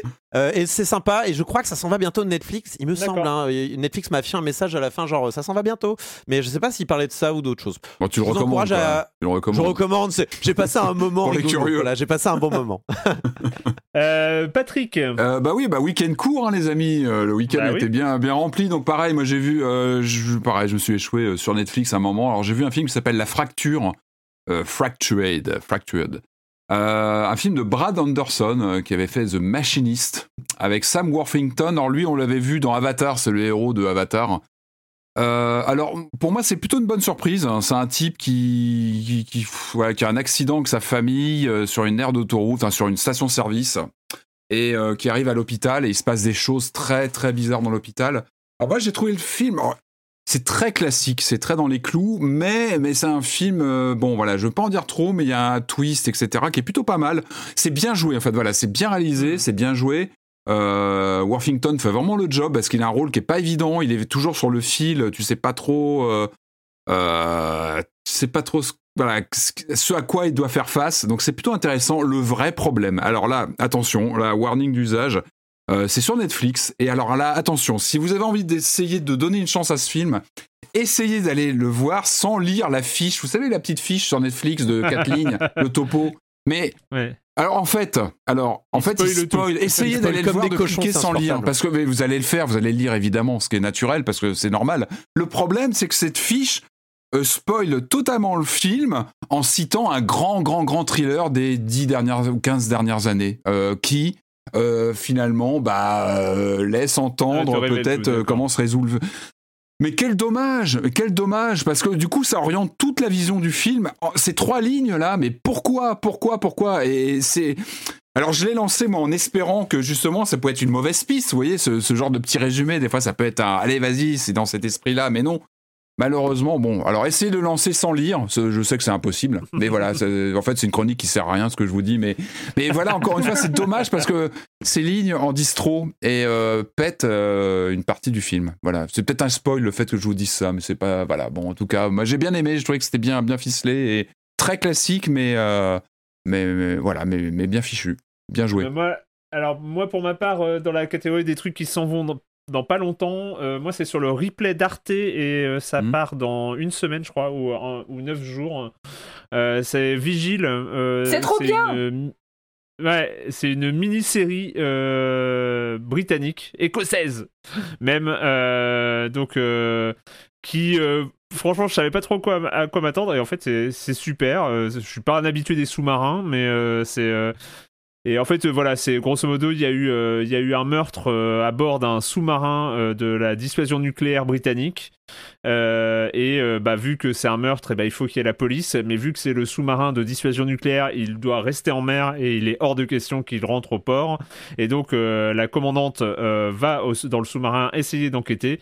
Et pendant que sa collègue enquête sur Terre. Et en fait, voilà, on est sur une sorte de thriller géopolitique euh, qui euh, qui prend de l'ampleur et puis ça tient bien en fait il y a une maîtrise c'est six épisodes donc on est vraiment sur une mini série mais il y a une maîtrise du cliffhanger qui est euh, qui est assez assez bourrin. Enfin on est vraiment sur les sur le du basique mais mais très très efficace d'épisode en épisode où tu as juste envie d'appuyer sur l'épisode suivant à la place Bon, alors je, suis pas sympa parce que je vous dis ça, il y a 6 épisodes quand même d'une heure et vous avez plus que 8 jours pour, euh, pour le regarder euh, sur le replay d'Arte, mais euh, voilà, peut-être qu'il y aura d'autres occasions de, le revoir. Et en plus, je sais pas ce que t'en penses, mais moi je trouve que c'est une série absolument impossible à binge-watcher parce que quand t'as vu un épisode, c'est comme si on t'en avait fourré 4 à l'intérieur de toi tellement c'est dense. Déjà, tu respires pas pendant 50 minutes. Donc après, tu peux pas en voir un deuxième, quoi. T'es rincé, tu vas te coucher. clair. t'as des rêves agités toute la nuit pas plus d'un par jour. Mm. Ouais, non, c'est. Bah, il faut le, côté claustro du sous-marin, euh, ça aide pas hein, euh, pour. Euh, Mais voilà, et c'est franchement très très bonne surprise. Ça, ça marche très bien, très efficace. Ce vigile dispo sur Arte Replay. Voilà. merci à tous les trois pour cette émission. Et puis, bah, comme d'habitude, on se retrouve la semaine prochaine sur libération.fr et sur les internets. Ciao. Ciao. Bisous. Salut.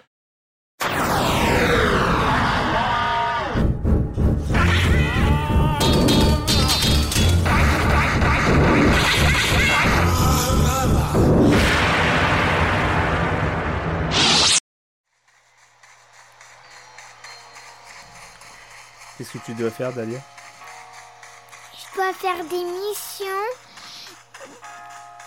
des... comme attraper des Pokémon. Et comment est-ce qu'on attrape un Pokémon? Il y a des Pokéballs, on peut lancer. Tu vas devoir accomplir des tâches si tu veux compléter des Pokédex. Tu peux le consulter pour voir tout ça en détail. Une fois, un Lixi m'a assommé avec une attaque électrique et le corps de la défense a dû devenir à ma rescousse. C'était vraiment la honte. Mais t'en fais pas, je vais t'apprendre tout ce que je sais.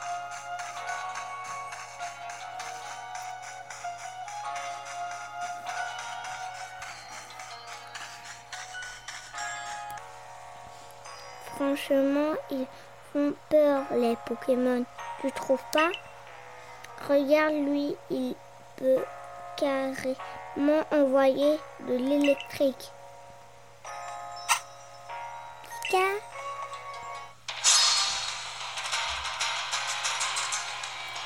C'est quoi là, Naomi? Je me bats. Hmm. Tu vas gagner? Peut-être.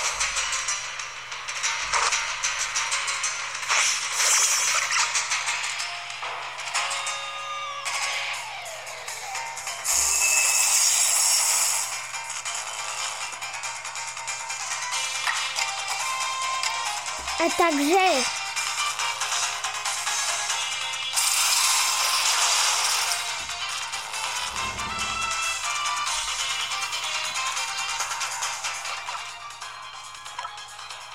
T'as pris qui là? J'ai envoyé Étourni. Étourni Attaque an... Arépique.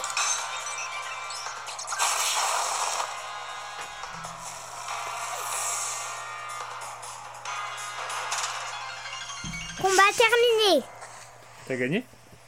Oui.